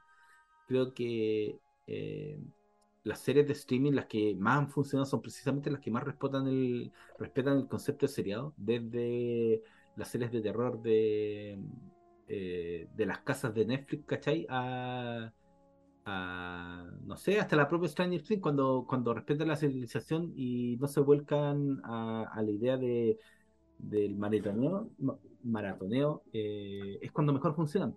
Entonces, aunque a mí me funcionaron estos, estos tres episodios, pero precisamente por la forma en que los presentaron, tuve la opción de ver los tres capítulos de una, y así lo hice. No, no vi uno y al otro día vi otro, o en otro momento, no, vi los tres seguidos. Eh, abrazo la decisión que tomaron, pero igual me da cierto, no temor, pero atención a lo que van a hacer eh, los próximos capítulos ahora que van a tener una eh, un estreno por semanal, semana. ¿cachai? Mm. Vamos a ver lo que sale de, de eso. No sé si van a funcionar tan bien eh, con estos tres que lanzaron de una, ¿cachai? Porque creo que eso le dio, no aire, pero le dio un- un- una suerte de cierre a la historia presentada por estos tres episodios que fue en beneficio. Onda, ya lo- no sé si lo, lo dijimos o quedó en, en la parte perdida, que- pero habría sido quizás distinta la, la reacción haber visto solo el primero, ¿cachai? Sí, o sea, el optimista del grupo te va a decir que liberaron los tres episodios juntos porque nunca fue eh, la idea que no se vieran de otra forma. Yo voy a clavarme en eso, que es un episodio piloto a la británica y tenía que salir todo junto. Y que espero, confío y tengo la fe de que los próximos sean eh, unitarios, ¿cachai? Que efectivamente sean episodios unitarios. Y, y no yo, creo que le, le estáis poniendo fe. Sí, es que mi- mira, lo hablamos. nosotros, para nosotros el mérito de esta cuestión es haber traído a Tony Gilroy, Mm. que es una sesión creativa, que lo que decíamos, el, el gran problema ejecutivo en Star Wars es que estar pensando tanto en cómo va a reaccionar el fandom les impide entregarle las llaves del reino a alguien con talento y decirle, haga usted lo que tiene que hacer, nosotros vamos a producírselo, pero no vamos a intervenir en aras de una decisión comercial. Que es al fin y al cabo Darth Vader en Rogue One. Sí. Si, si eso es lo que es, está bien, En la raja la escena. Todo lo que queráis. Pero eso es una decisión comercial pensando en que eh, todo Star Wars tiene que haber un Skywalker. Dicho lo anterior, yo creo que Tony Gilroy es una excelente elección porque es un tipo que cojones tiene para decirle, mire amigo, yo soy mejor que cualquiera de estos pelafustanes en esta pega. yo, yo, sé, yo sé hacer esto. Entonces, y, y- y listo, va, lo hace, pero Tony Gilroy no tiene oficio televisivo. No, Dave. Filoni, Dave Filoni tiene oficio televisivo. John Favreau probablemente no, pero se rodeó de la gente exacta, de la gente precisa para hacer episodios. Ro- Rodríguez. Eh, exacto, para hacer episodios de, de tele. Si es, es, es que esto es lo otro que yo hago la diferencia entre la construcción episódica y la narrativa cinematográfica porque son distintas, aunque pueden beber de una de la otra o de vertientes externas. O sea, los cómics son construcción episódica, las novelas gráficas no. Por eso son cosas distintas.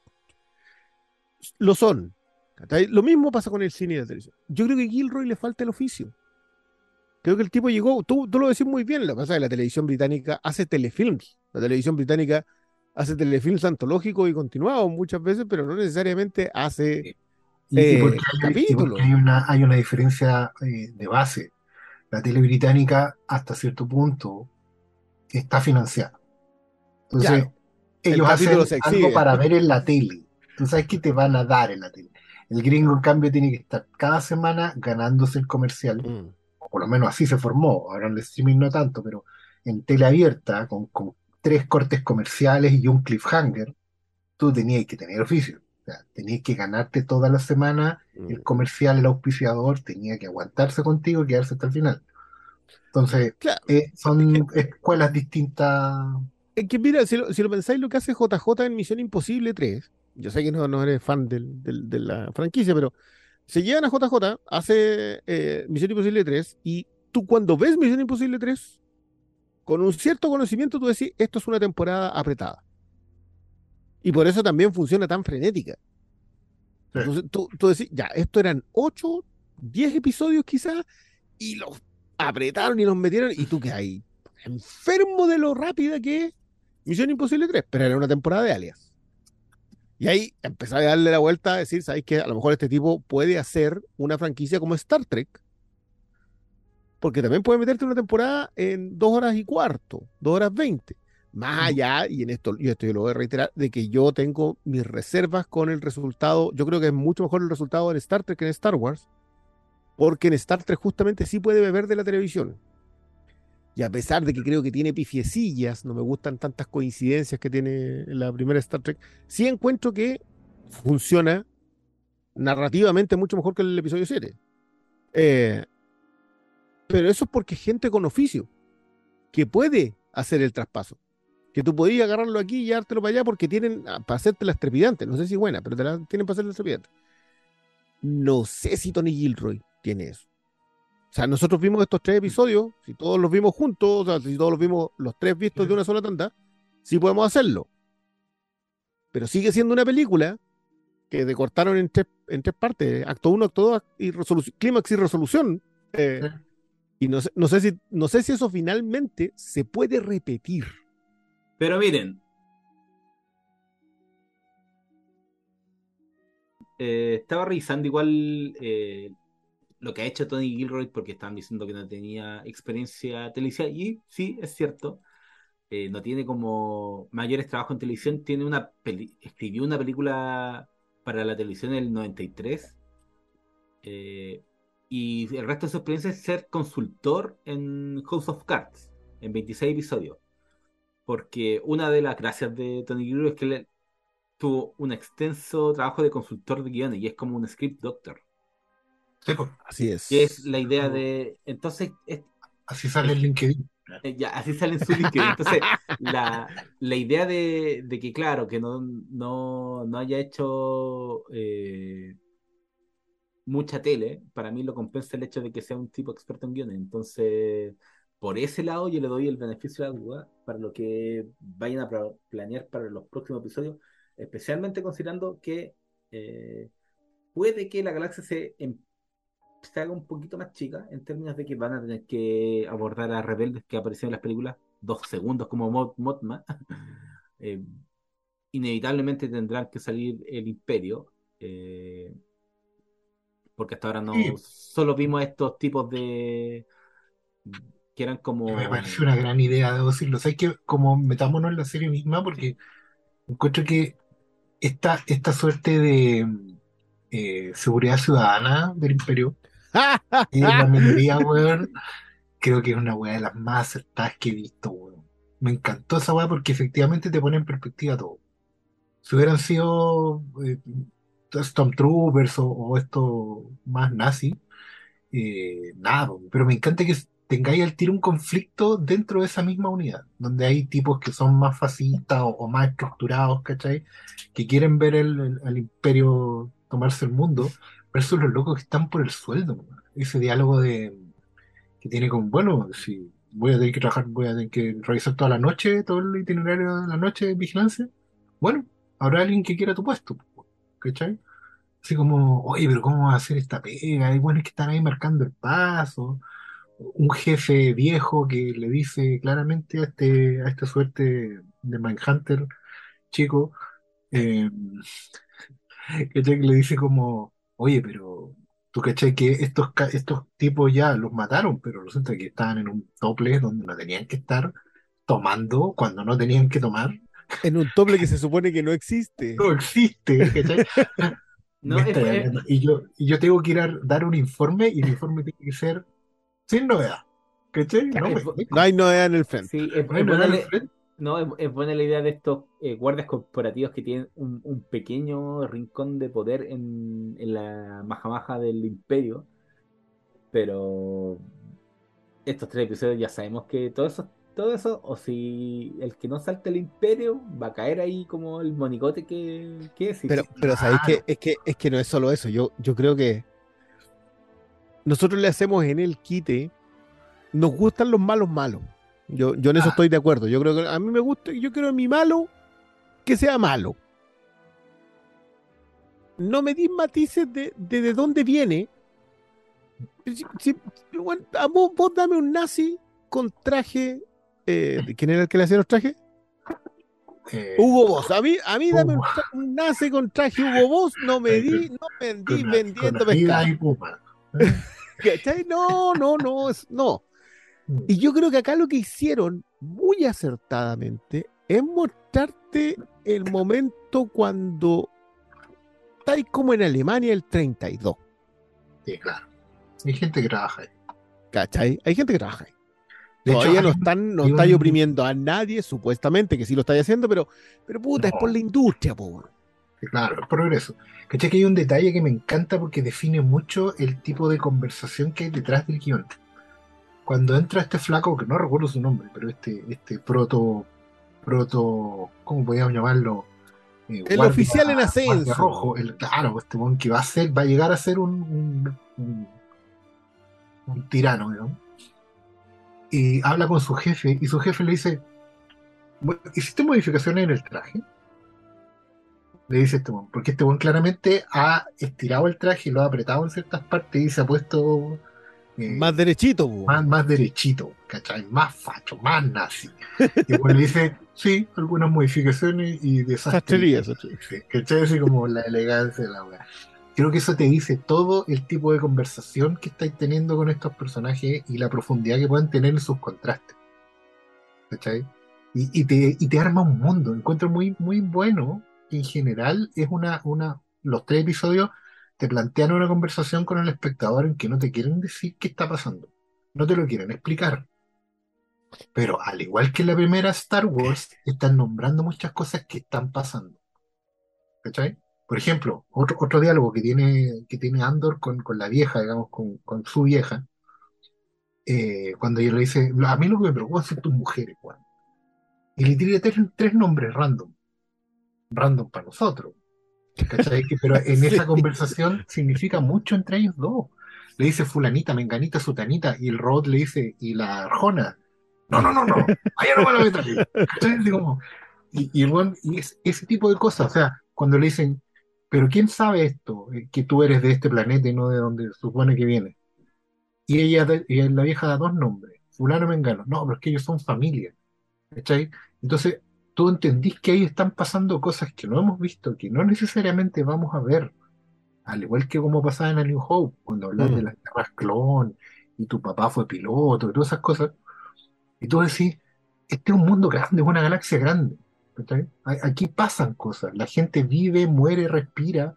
Cuando habla con el chatarrero, cuando habla con el, con el que lo va a ayudar a escapar, con toda esta gente así, con, lo- con los viejos que van saliendo de la obra. Ah, Las conversaciones siempre son, son muy de, de- son de un mundo grande, son reales, tienen tripas. Te, te- te voy a aportar un poco, porque, a ver, más allá del, del factor construcción episódica, que sí creo que es una crítica sumamente válida y que, Sí, y que, y que es, por favor, abordémosla. Por último, digamos, hay que no es lo mismo hacer una película que hacer tres episodios. sí. Y si este hubiese sido un solo episodio a la semana, probablemente la gente no pasaría el segundo. Establezcámoslo. Digamos Sí. que esto pasó porque está lo suficientemente bien hecha para que esos tres episodios te los veáis de un solo tirón. Pero es porque es Star Wars.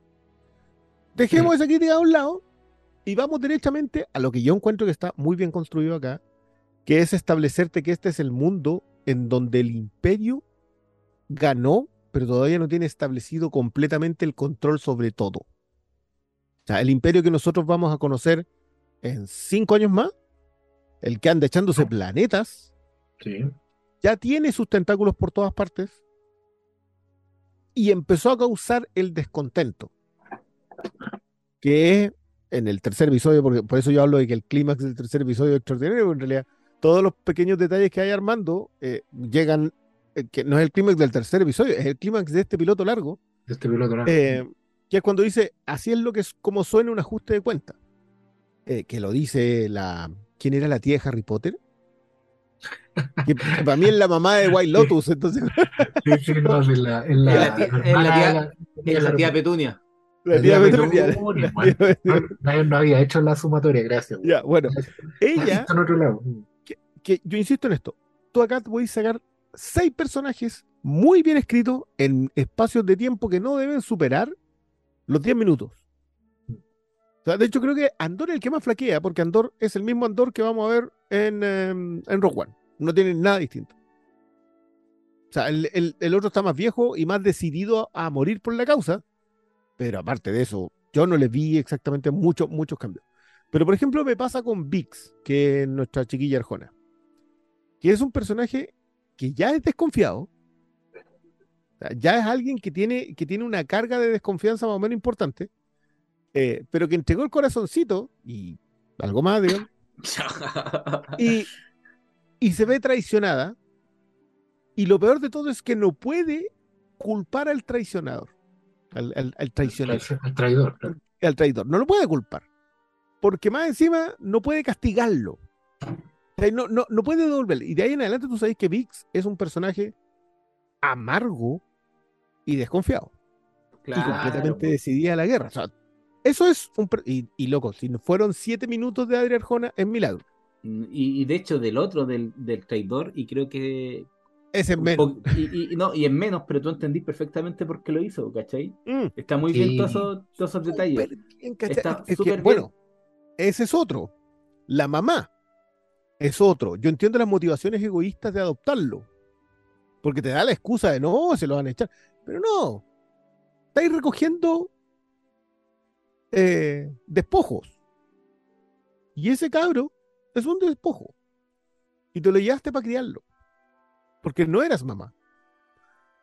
Y la motivación egoísta está ahí y está también en el resentimiento que hay con los años. O sea, esta señora que sale al principio, la tía Petunia joven, y después las canas y, y el, y el bastón, son de alguien que ya no tiene para pelear. ¿no? Y el amigo que es brazo, que es un saboteador, que, que es la chispa. ¿Cuándo se enciende la chispa de una revolución? Cuando un obrero agarra un cable y se lo engancha a un camión. Ahí es donde tú ya sabéis que esta cuestión se viene. Porque no es nadie, no es un soldado, no es alguien entrenado, no es un guerrillero, no, no tiene ninguna razón más allá de haber visto tanta injusticia que agarrar un cable y enganchárselo de abajo. Eso, que eso es lo que hace. Sí. Entonces, y, si- y si tú te fijáis, te nombré cuatro personajes, todos alrededor de Andor, y todos muy bien escritos, lo suficientemente bien escritos para que a mí me importen esos personajes, eh, en espacio de tiempo muy pequeño, pero Andor no me interesa tanto. Eso por un lado. Por el otro lado, cuando tú hablas a propósito de cómo se está empezando a desarrollar el imperio, si tú te fijas, esos policías son una de las piezas que termina por hacer que cualquier tipo de eh, totalitarismo eh, cause descontento. La corrupción de las policías. Mm. Primero. Eh, la acción de los oficiales completamente eh, sin Porque este otro del uniforme ajustadito tiene menos calle que una toalla. Qué bueno cuando el va discurso, el contraste de los discursos que se dan los entre. cursos. po. ¿Cachai? Esas son, esas son cuestiones muy bien escritas. Sea, Que, que a mí, de hecho, me daban envidia. Yo en un momento dije, loco, esto está muy bien, excepto en las partes que deberían guiarme a estar bien. Todo alrededor me funciona. Como que las motivaciones de Andor. Oye, yo, yo sé que tengo un guerrillero. Me estoy diciendo cuándo se convirtió en guerrillero si ya le anda robando al imperio de antes. Sí, pues. esa, Ah, no, entonces- esa no va a ser finalmente su razón. El- El desafío de la serie es construir otra razón. ¿Cachai? Claro, darte, darte la. Bueno, es que, digámoslo, de fondo no hay nada que contarte. No. Y en la forma, Gilroy debió haber armado mejor que no fuese un piloto largo y dividirlo en tres partes. O Mm. que no fuese un piloto de, de- Ni siquiera largo, porque en realidad nosotros estamos tan acostumbrados que un piloto dure 90 minutos que, Sí, no, si que tampoco no fue, no fue mucha. No es un tema de duración, es un tema Es un, un tema de estructura. Mm. Establecer, claro, Gilroy escogió establecer unas normas, unas reglas del juego. Esta cuestión, ¿cachai? Ojo que yo No necesariamente la entrada- elige su personaje, eh, lo tiró al medio. Mm, sí, pero fíjate la entrada del suegro.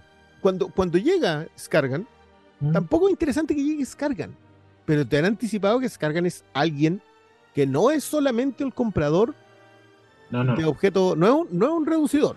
no es. Werner Herzog. Eh, claro, no es Werner Herzog. Y la pura conversa que tiene en el, en el bus de acercamiento ya es una buena conversa. Porque ese caballero te dice, pucha, antes, antes acá era todo campo. Sí, pues. Y hay final, otra y al conversación. final le dice, cuide la billetera. Qué joder. Cuide la billetera. Es que a eso me refiero. Yo creo que la precisión en la creación de los personajes del mundo es algo que hay que, que hay que decir que Tony Gilroy lo está haciendo con mucha diferencia al resto de las series. Creo que ni Mandalorian tiene, tiene un mundo No. tan bien creado. Los- Mandalorianos sí, Claro, pero, pero, no el resto igual- del mundo. pero se están colgando también de una cuestión que viene ya de la serie animada. Ya. Hay, hay un universo mandaloriano y todo un culto mandaloriano que, que ya está establecido, como unas reglas, ¿cachai? Aquí Gilroy, claro, está inventando un mundo, está inventando el patio trasero. ¿cachai? A, mí, a mí me gusta mucho porque son, insisto, son detalles muy chicos. Por ejemplo, cuando dicen que el sospechoso es alguien de rasgos morenos, Claro. dark features. ¿cachai? O sea, está, está hablando de que hay una conversación en torno a raza. ¿cachai? Más allá de si Eh, son claro. humanos o aliens. ¿cachai? Cuando el one se para, eh, cuando el traidor está meditando el proceso de. Hay una toma que es muy típica de película de guerra en que el one está mirando el concho del vaso. Ah, Y, y- y cuando él mira el concho del vaso, tú entendís que este tipo tomó una decisión. ¿Cachai? No, no es cuando los ve tomaditos de la mano en la mesa del bar, no es cuando ve la, la- la cabina telefónica, que eso me dio mucha risa. Tener una cabina telefónica lugar. Pero eso era muy Star Wars, ¿no? pero, pero el, el hecho cuando él hay una toma en que él mira el concho del, del vaso, el vino que le queda, y el corte es hacia, hacia allá al lado oscuro. ¿cachai? Bueno, y lo otro que también es gente real, gente que tiene sexo, que, que tiene Mm. hambre, ¿cachai? Que tiene, creo que es la primera vez que en Star Wars vemos un- una insinuación de escena de cama. ¿cachai? Que Yo sé que hay gente que hay, hay una nota por ahí donde dicen que el primer garabato salió en esta serie, pero Carrabato terrícole, terrícola. Sí, claro. sí, pues, Pero aquí tenemos, tenemos el acto, el acto terrícola de, de ir a la pieza de alguien, muy de película de guerra, porque ella sabe también que ella tiene que mantener todo el statu quo y ella va muy, eh, muy en, en- en misión de tener este cabro tranquilo. Muy de película, es que eso es lo otro, que como que la, la, la conciencia hoy de las películas bélicas es el soldado Ryan. Claro. Pero las cosa. películas bélicas de antaño implicaban algunas, en, en que había algún punto en donde te mandaban de vuelta a los cuarteles y había una enfermera. Sí, y actos de siempre O moral doble o triple. Claro, una, o, o una espía francesa, ¿cachai? O sea, la, la idea de que te relacionabas con alguien más aliado que no era, no era solamente la batalla en el campo de batalla y la generación de las amistades en función de estar muriendo con gente a tu alrededor. se puede morir tu amigo. Ahí, eso, el- la, la concepción actual de la película bélica no es la concepción que tenía Lucas cuando armó Star Wars. No, po. No, O sea, que, que sí se alimenta de esas otras películas bélicas. claro. De hecho, la, la- de hecho he escuchado, más bien he leído mucho comentario en torno a esto que es como de espías. Y yo así como, sí, pues es de espías, pero de espías de guerra. Y son bien distintos a James. Bond ¿cachai? No son agentes secretos, son gente que está jugándose el pellejo todo el tiempo, que compila información y que muchas veces actúa con doble y triple moral por el objetivo, un objetivo que es sobrevivir finalmente, ¿cachai? De hecho, no sé, pues cuando Vix, eh, la chica arjona, eh, se encama con el, con el, con el traidor, entre comillas, lo hace, claro, lo está manipulando, es cuestionable moralmente, sí, porque ella no lo ama, no está ni ahí con él, lo está utilizando, Ay, no, yo creo, yo creo que ella, ella ya estaba medio entregadita. puede ser, pero, pero finalmente está en un juego doble que es quién me sirve más, hasta qué punto, ¿cachai? Y, pero porque así es el mundo en que están, pues, entonces, Claro, porque, porque te no podés morir mañana, po. Mañana, Entonces, si hay un, hay un mediano interés y decir, pucha, sabes que a lo mejor puedo llegar a pasado mañana con este mismo, te, te. Y- Efectivamente. No, yo, yo creo, es que por eso te decía yo que yo creo que el Vix es un personaje tridimensional, tiene mucha construcción tridimensional. Tú Sí. entiendes que Vix tiene algo anterior con Andor, pero que ya lo mandó a la porque puta, a lo mejor, a- amigo, tiene deudas en todas partes, mira en todos lados, ¿no? las tenéis todas y como y, y lo miráis y decís, y no tenéis ni dónde caerte muerto, no. A perdonar, pero, pero la mirada al lado es más que entendible. Ahí no voy a- aquí, ahí no hay dónde envejecer. No, Eso es muy del siglo XX, hay que decirlo. La Mm. cantidad de mujeres y personas, no solo mujeres, pero la cantidad de, de- de relaciones que se armaron finalmente porque, bueno, aprenderé a amarte después, ¿cachai? Lo importante ahora es que salgamos de aquí y es muy de la guerra, es muy de saber que tú no, no, no sabes con quién vas a despertar mañana ni dónde.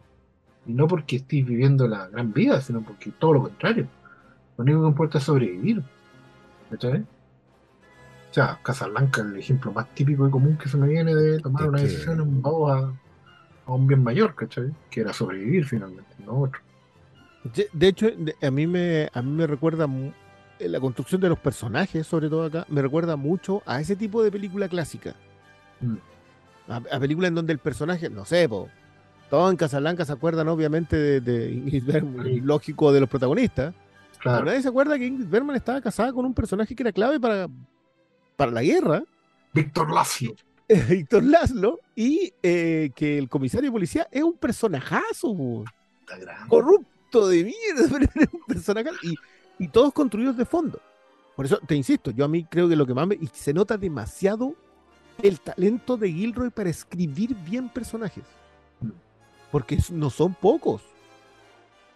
No, O sea, pues, yo, quiero- eh, saber qué le pasó al amigo de la, de la mamá. negro. Oye, a propósito, llega, llega el momento de pedirle a don Cristian Briones que hable de la música de Andor. De Andor. Vamos a hablar de lo de Nicolas Brittle. Yo, que- yo, no, espérate. Yo le voy a dar a Malo porque Malo ha estado más calladito, porque es tarde igual, así que lo, lo sentimos. Pero Malo estaba más callado que, que antes de, de pasar a lo de Brittle. Yo lo estaba escuchando atentamente. en realidad está, eh, es que a mí todo se eh, se conduce al final en, en Andor al, por un lado al, al- a este re- eh, desarrollo episódico de lo que estábamos hablando antes, también a la necesidad que tiene Star Wars de, de agrandar la galaxia. Pero a mí una de las cosas que más me gusta de esta serie es, que, es ver la suciedad de la galaxia. Mm. Ver a esta gente, a estos trabajadores que están como en una mina, eh, trabajando por migaja, eh, Andor no pueda llegar y partir del planeta porque simplemente no tiene una nave. Él tiene que andar haciendo tratos para que le presten una nave y ir a, este planeta en donde se mete en el problema buscando a su hermana. Eh, el, el- claro, son cosas muy humanas, pero de repente eso falta en, falta en, en Star Wars porque nos volcamos a lo épico, nos volcamos a lo, a los sables de luz, a todo lo que, a todo lo más Star Wars de los Star Wars, pero los detalles de la construcción de mundo que nos están dando con este mundo de chatarra, pero también con el lado corporativo de estos monigotes que perfectamente podrían no salir en Star Wars porque está el Imperio, ¿cachai? Eh, los recovecos que están eh, presentando en la serie me parecen eh, no solo eh, disfrutables, sino dignos de destacar. Creo que Star Wars, sobre todo en, ya sea en las películas, las series, peca de mostrarnos planetas que conocemos de antes porque mm, es lo que quieren los fans, pero me gusta cuando de forma natural te, exploran cosas nuevas tan, tan bien hechas. Yo repito, todo, lo, todo este mundo de chatarra lo encuentro demasiado bien armado. Cuando llega la resolución del tipo am- amarrando la nave con el- la cadena, lo vi como lo más natural del mundo y no necesité que ese personaje apareciera más allá de los tres minutos habrá salido. Tiene como dos intercambios de, con, con Andor, pero Ah. eso bastó y sobró para saber lo que iba a hacer. Sucede también con Vix, Eh. sucede también con, con, gran, pa- con la mamá postiza. Sale en, el, en, en los últimos final, capítulos finales, pero se entiende la, la relación que, que tiene cuando Andor, cuando ella no está, con las cosas que, Andor- que hace Andor, ¿cachai? Eh, y, y esa- ese mismo trabajo con la mamá, creo que por el lado a mí, a mí me gustó, sí, es un Andor que es muy cercano a lo que vimos en, en Rock One, pero, pero me gustó cómo exploran el, el- ese sentimiento de perdí porque anda buscando a la mamá. Claro, estábamos entrando una vez más en una historia de precuela con orígenes que quizás no eran necesarios de abordar cuando él era con estos cabros chicos, eran eh, los niños perdidos, o no sé, los, Ah. los señores de las moscas. Pero me, me gustó, me gustó eh, la forma en que lo exploran y, y la idea de, de mostrarte algo tan foreaño en Star Wars como humanos no hablando inglés. Entonces, el mismo detalle que hablaba Oscar del color de piel, ¿cachai? Me, creo que todo aporta a ser Andor, pese a estar claramente inserto en un escenario de Star Wars, pero distinto, ¿cachai? Y no tengo sino más que valorar que estén haciendo eso cuando nos encontramos con series en donde no muestran el origen de un Funko Pop y nos explican cosas que no requieren ser explicadas como por qué Leia tenía el cinto a un lado, ¿cachai? Agradezco que eso no lo vea aquí y espero que no, ojalá que cuando llegue Mon Mothma, cuando llegue quizá el eh, Jimmy Smith, cuando lleguen rostros más reconocidos de la franquicia, Es una trampa. eh, eh, ¿cachai? Una trampa. Eh, que no, no, no caigan en ese juego, ¿cachai? Yo no tengo problema con que Star Wars sea muy Star Wars, al final para eso, a, a- a eso vinimos, ¿cachai? Ya estamos acostumbrados. Pero dame una, loco, como siempre se dice, dame una. Sí, es que, es que yo creo que honestamente acá nos dieron varias. Que, Sí, es que, no, aquí que- que- yo, yo creo que deberíamos estar, yo, yo por lo menos estoy muy agradecido por el desarrollo de personaje eh, y, por, y por otras cosas técnicas. Más allá, de- la música lo dejo al final, pero el diseño de producción a mí me llevó a Star Wars sin llevarme a un lugar común. Cuando tú habláis de esa chatarrería, el planeta chatarra, el planeta deshuesadero en realidad. Loco, sí. O sea, yo, yo lo que vi era un, un basural gigante con puros obreros que más encima le tienen que trabajar a una corporación que está respaldada por el imperio. En- Que, que de, nuevo, vuelvo a insistir en con que Gilroy entendió muy bien cómo ve al enemigo el individuo que todavía no es ni siquiera un soldado de a pie. No es soldado todavía. No es un rebelde, no, ha logrado dar el paso. Acá te marcaron cuando le es indispensable, le es imposible no dar el paso. Te lo mostraron porque te lo mostraron en todas las, en todas las distintas capas. Primero te mostraron a los corporativos, que son soldados, engrupidos, ¿cachai? Pero son obedientes a un sistema. Y estos otros que no lo son. Entonces, ya, por ese lado, todo el planeta a mí me lo mostraron bien. El diseño de producción ca- casi de, de Star Wars de noche, que es otro aspecto que se ve poco.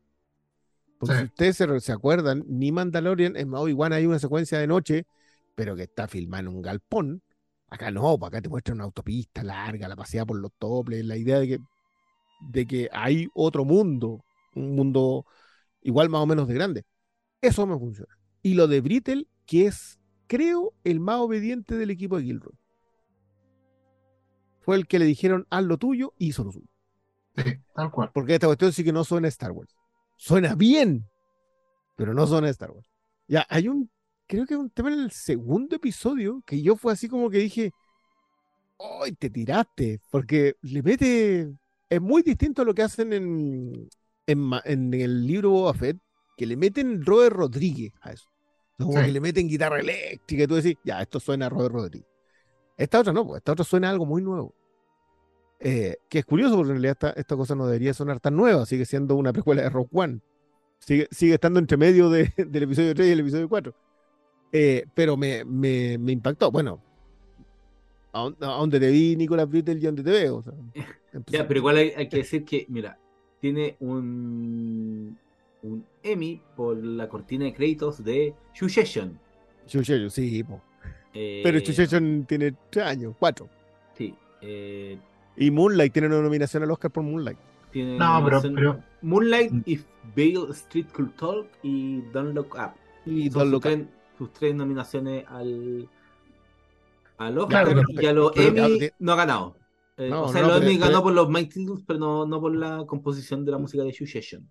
Estaba complicado ahí. Y tenía Pero tú, por ejemplo, lo, paráis, lo paráis frente a la, a la obra magna de Williams, Mm. ¿cachai?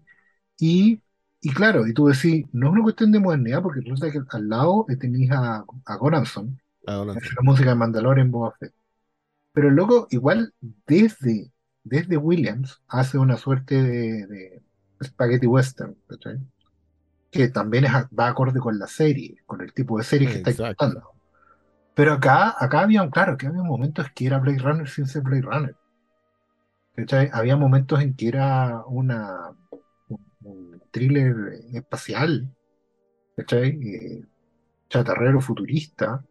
Eh, no llegaba a ser cyberpunk porque no lo necesita, pero no es un Wade Western, que es esta, esta cosa western espacial, que es algo que, que nos tienen acostumbrados a No. ni tampoco es la, la tragedia de Rogue One, porque Rogue One es la crónica de una muerte anunciada. Sí, constantemente. Y, claro, y por eso la, la, la música de, de- ah, el francés, eh, La de Splatter era la que le hubiese cuadrado más, po. claro, ¿cachai? Pero es una cosa muy, muy, muy trágica, ¿cachai? No, no, no, pero terminó siendo Giaquino.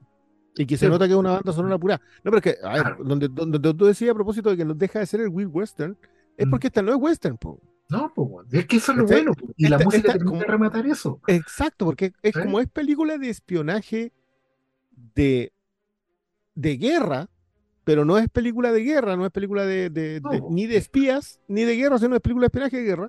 Suena a eso. Claro. Si suena muchas veces en el, en el, el misterio opresivo que le, que le llamaba Germán. Eh, de hecho, suena Esta- esta-. Hay muchos, Sí. muchos relojitos. mucho, tiene mucho relojito, y, pero cuando se suelta, se suelta. Sí, esa- esa- esas caminatas como con, yo así como, ¿qué, qué andas caminando ahí? La, la Pero no, está. del, del episodio 2. Sí, Sí. Tiene ahí una. tunch, tunch, tunch, tunch, Vamos bailando. No, está bien. Me encanta esa. Bueno, y lo otro que también mencionar muy cortito, que me, me, me, parece muy fantástico la manera en que reutilizan el color, la paleta. El, el color como un distintivo de las personas, los seres humanos. O sea, la gente se viste con colores porque tiene un significado para ellos, porque tiene una, tiene un sentido, ¿cachai? Por ejemplo, a, a alguien le explicaba el otro día que me gustó mucho que acá, porque en Star Wars en general la gente usa chaquetas, ¿cachai? La gente tiene chaquetas, tiene una ropa media térmica, toda la cosa. Pero uno entiende que en las trilogías originales eso respondía más a una necesidad de salir del paso, ¿cachai? Mucho vestuario que está puesto Mm, por- sí. porque es lo que había. Pero aquí tiene todo el sentido del mundo que la gente ande con chaquetas, con abrigos, con capas largas, porque llueve. pues. Es un planeta frío. Hay un clima de mierda todo el rato. Está medio nublado, ¿cachai? No, no es una cuestión que la gente tiene sentido que se vista como se viste. Cuando, cuando está la toma de los viejos saliendo de la obra, todos tienen colgados sus guantecitos y todos tienen sus chalecos de seguridad, ¿cachai? Todos tienen, todo tiene un sentido. El- Que los trajes de estos funcionarios de seguridad ciudadana del imperio sean feos como lo son, ¿cachai? Mm. Muy, muy, poco presupuesto. Claramente estos no son oficiales de alto rango, ¿cachai? Pero están tratando de imitar algo, están, están- tienen una reminiscencia de algo. Y si el otro loco es gordo y le queda horrible el sombrerito, tiene un sentido también, Mm. ¿cachai? El, el cogote, el, el fa- el facho sin cogote heredero de Trump, ¿cachai? Eh, es que todos esos detalles son enriquecen mucho la, No, la- no, a ver, si, si- si se nota, es que eso es algo que yo creo que Star Wars había renunciado y era muy triste. Porque al fin y al cabo, Lucas siempre tuvimos claro de que era una conversación a propósito de Vietnam. Sí. Que, que, que, que fue muy triste que se perdiera en la vorágine del, del sable láser. Claro, Pero Gilroy vuelve a buscarte a decir, ya sabes que cuando esto está pasando, tú no te das cuenta hasta que tenés que agarrar el cable y colocárselo debajo allí. Y creo que esa conversa a mí me parece muy interesante, más allá de que creo que todo el apartado técnico y todo el apartado narrativo está muy bien, excepto, vuelvo a reiterar que nuestra crítica va por el lado de que esto te falta el oficio de construcción episódica, pero, pero nos estamos poniendo el parche ante la herida porque no sabemos cómo hacer 4, 5 y 6. Si adolece de lo mismo, bueno, ahí está, la- ahí está lo que no. es verdad. Bueno, es- eh, Mm. solo, solo nos resta hacer espera, tener esperanza que esto no se destartale, eh, que no nos salga un Funko Mantente Pop. así. Sí, pero que no nos salga, pero creo que lo visto por ahora, creo que hay confianza de que eso no va a suceder. Sí, yo te diría que hay harta garantía de que eso no va a pasar. Entonces da gusto, da gusto eh, encontrarse con una serie de Star Wars que, que no te da rabia. Eh, lo dejamos hasta aquí. Eh, están invitados para seguirnos en todos lados, en Twitter, en el En Patreon de- Instagram, en Patreon, TikTok. en Lach Hermes el Sabio, en el Charquicast TV, en todos lados. Sí, sí, estamos haciendo todo, estamos trabajando para usted. Así es. Que Eso estén, muy, que estén muy bien. Nos despedimos. Chau, chau. Chao, chao.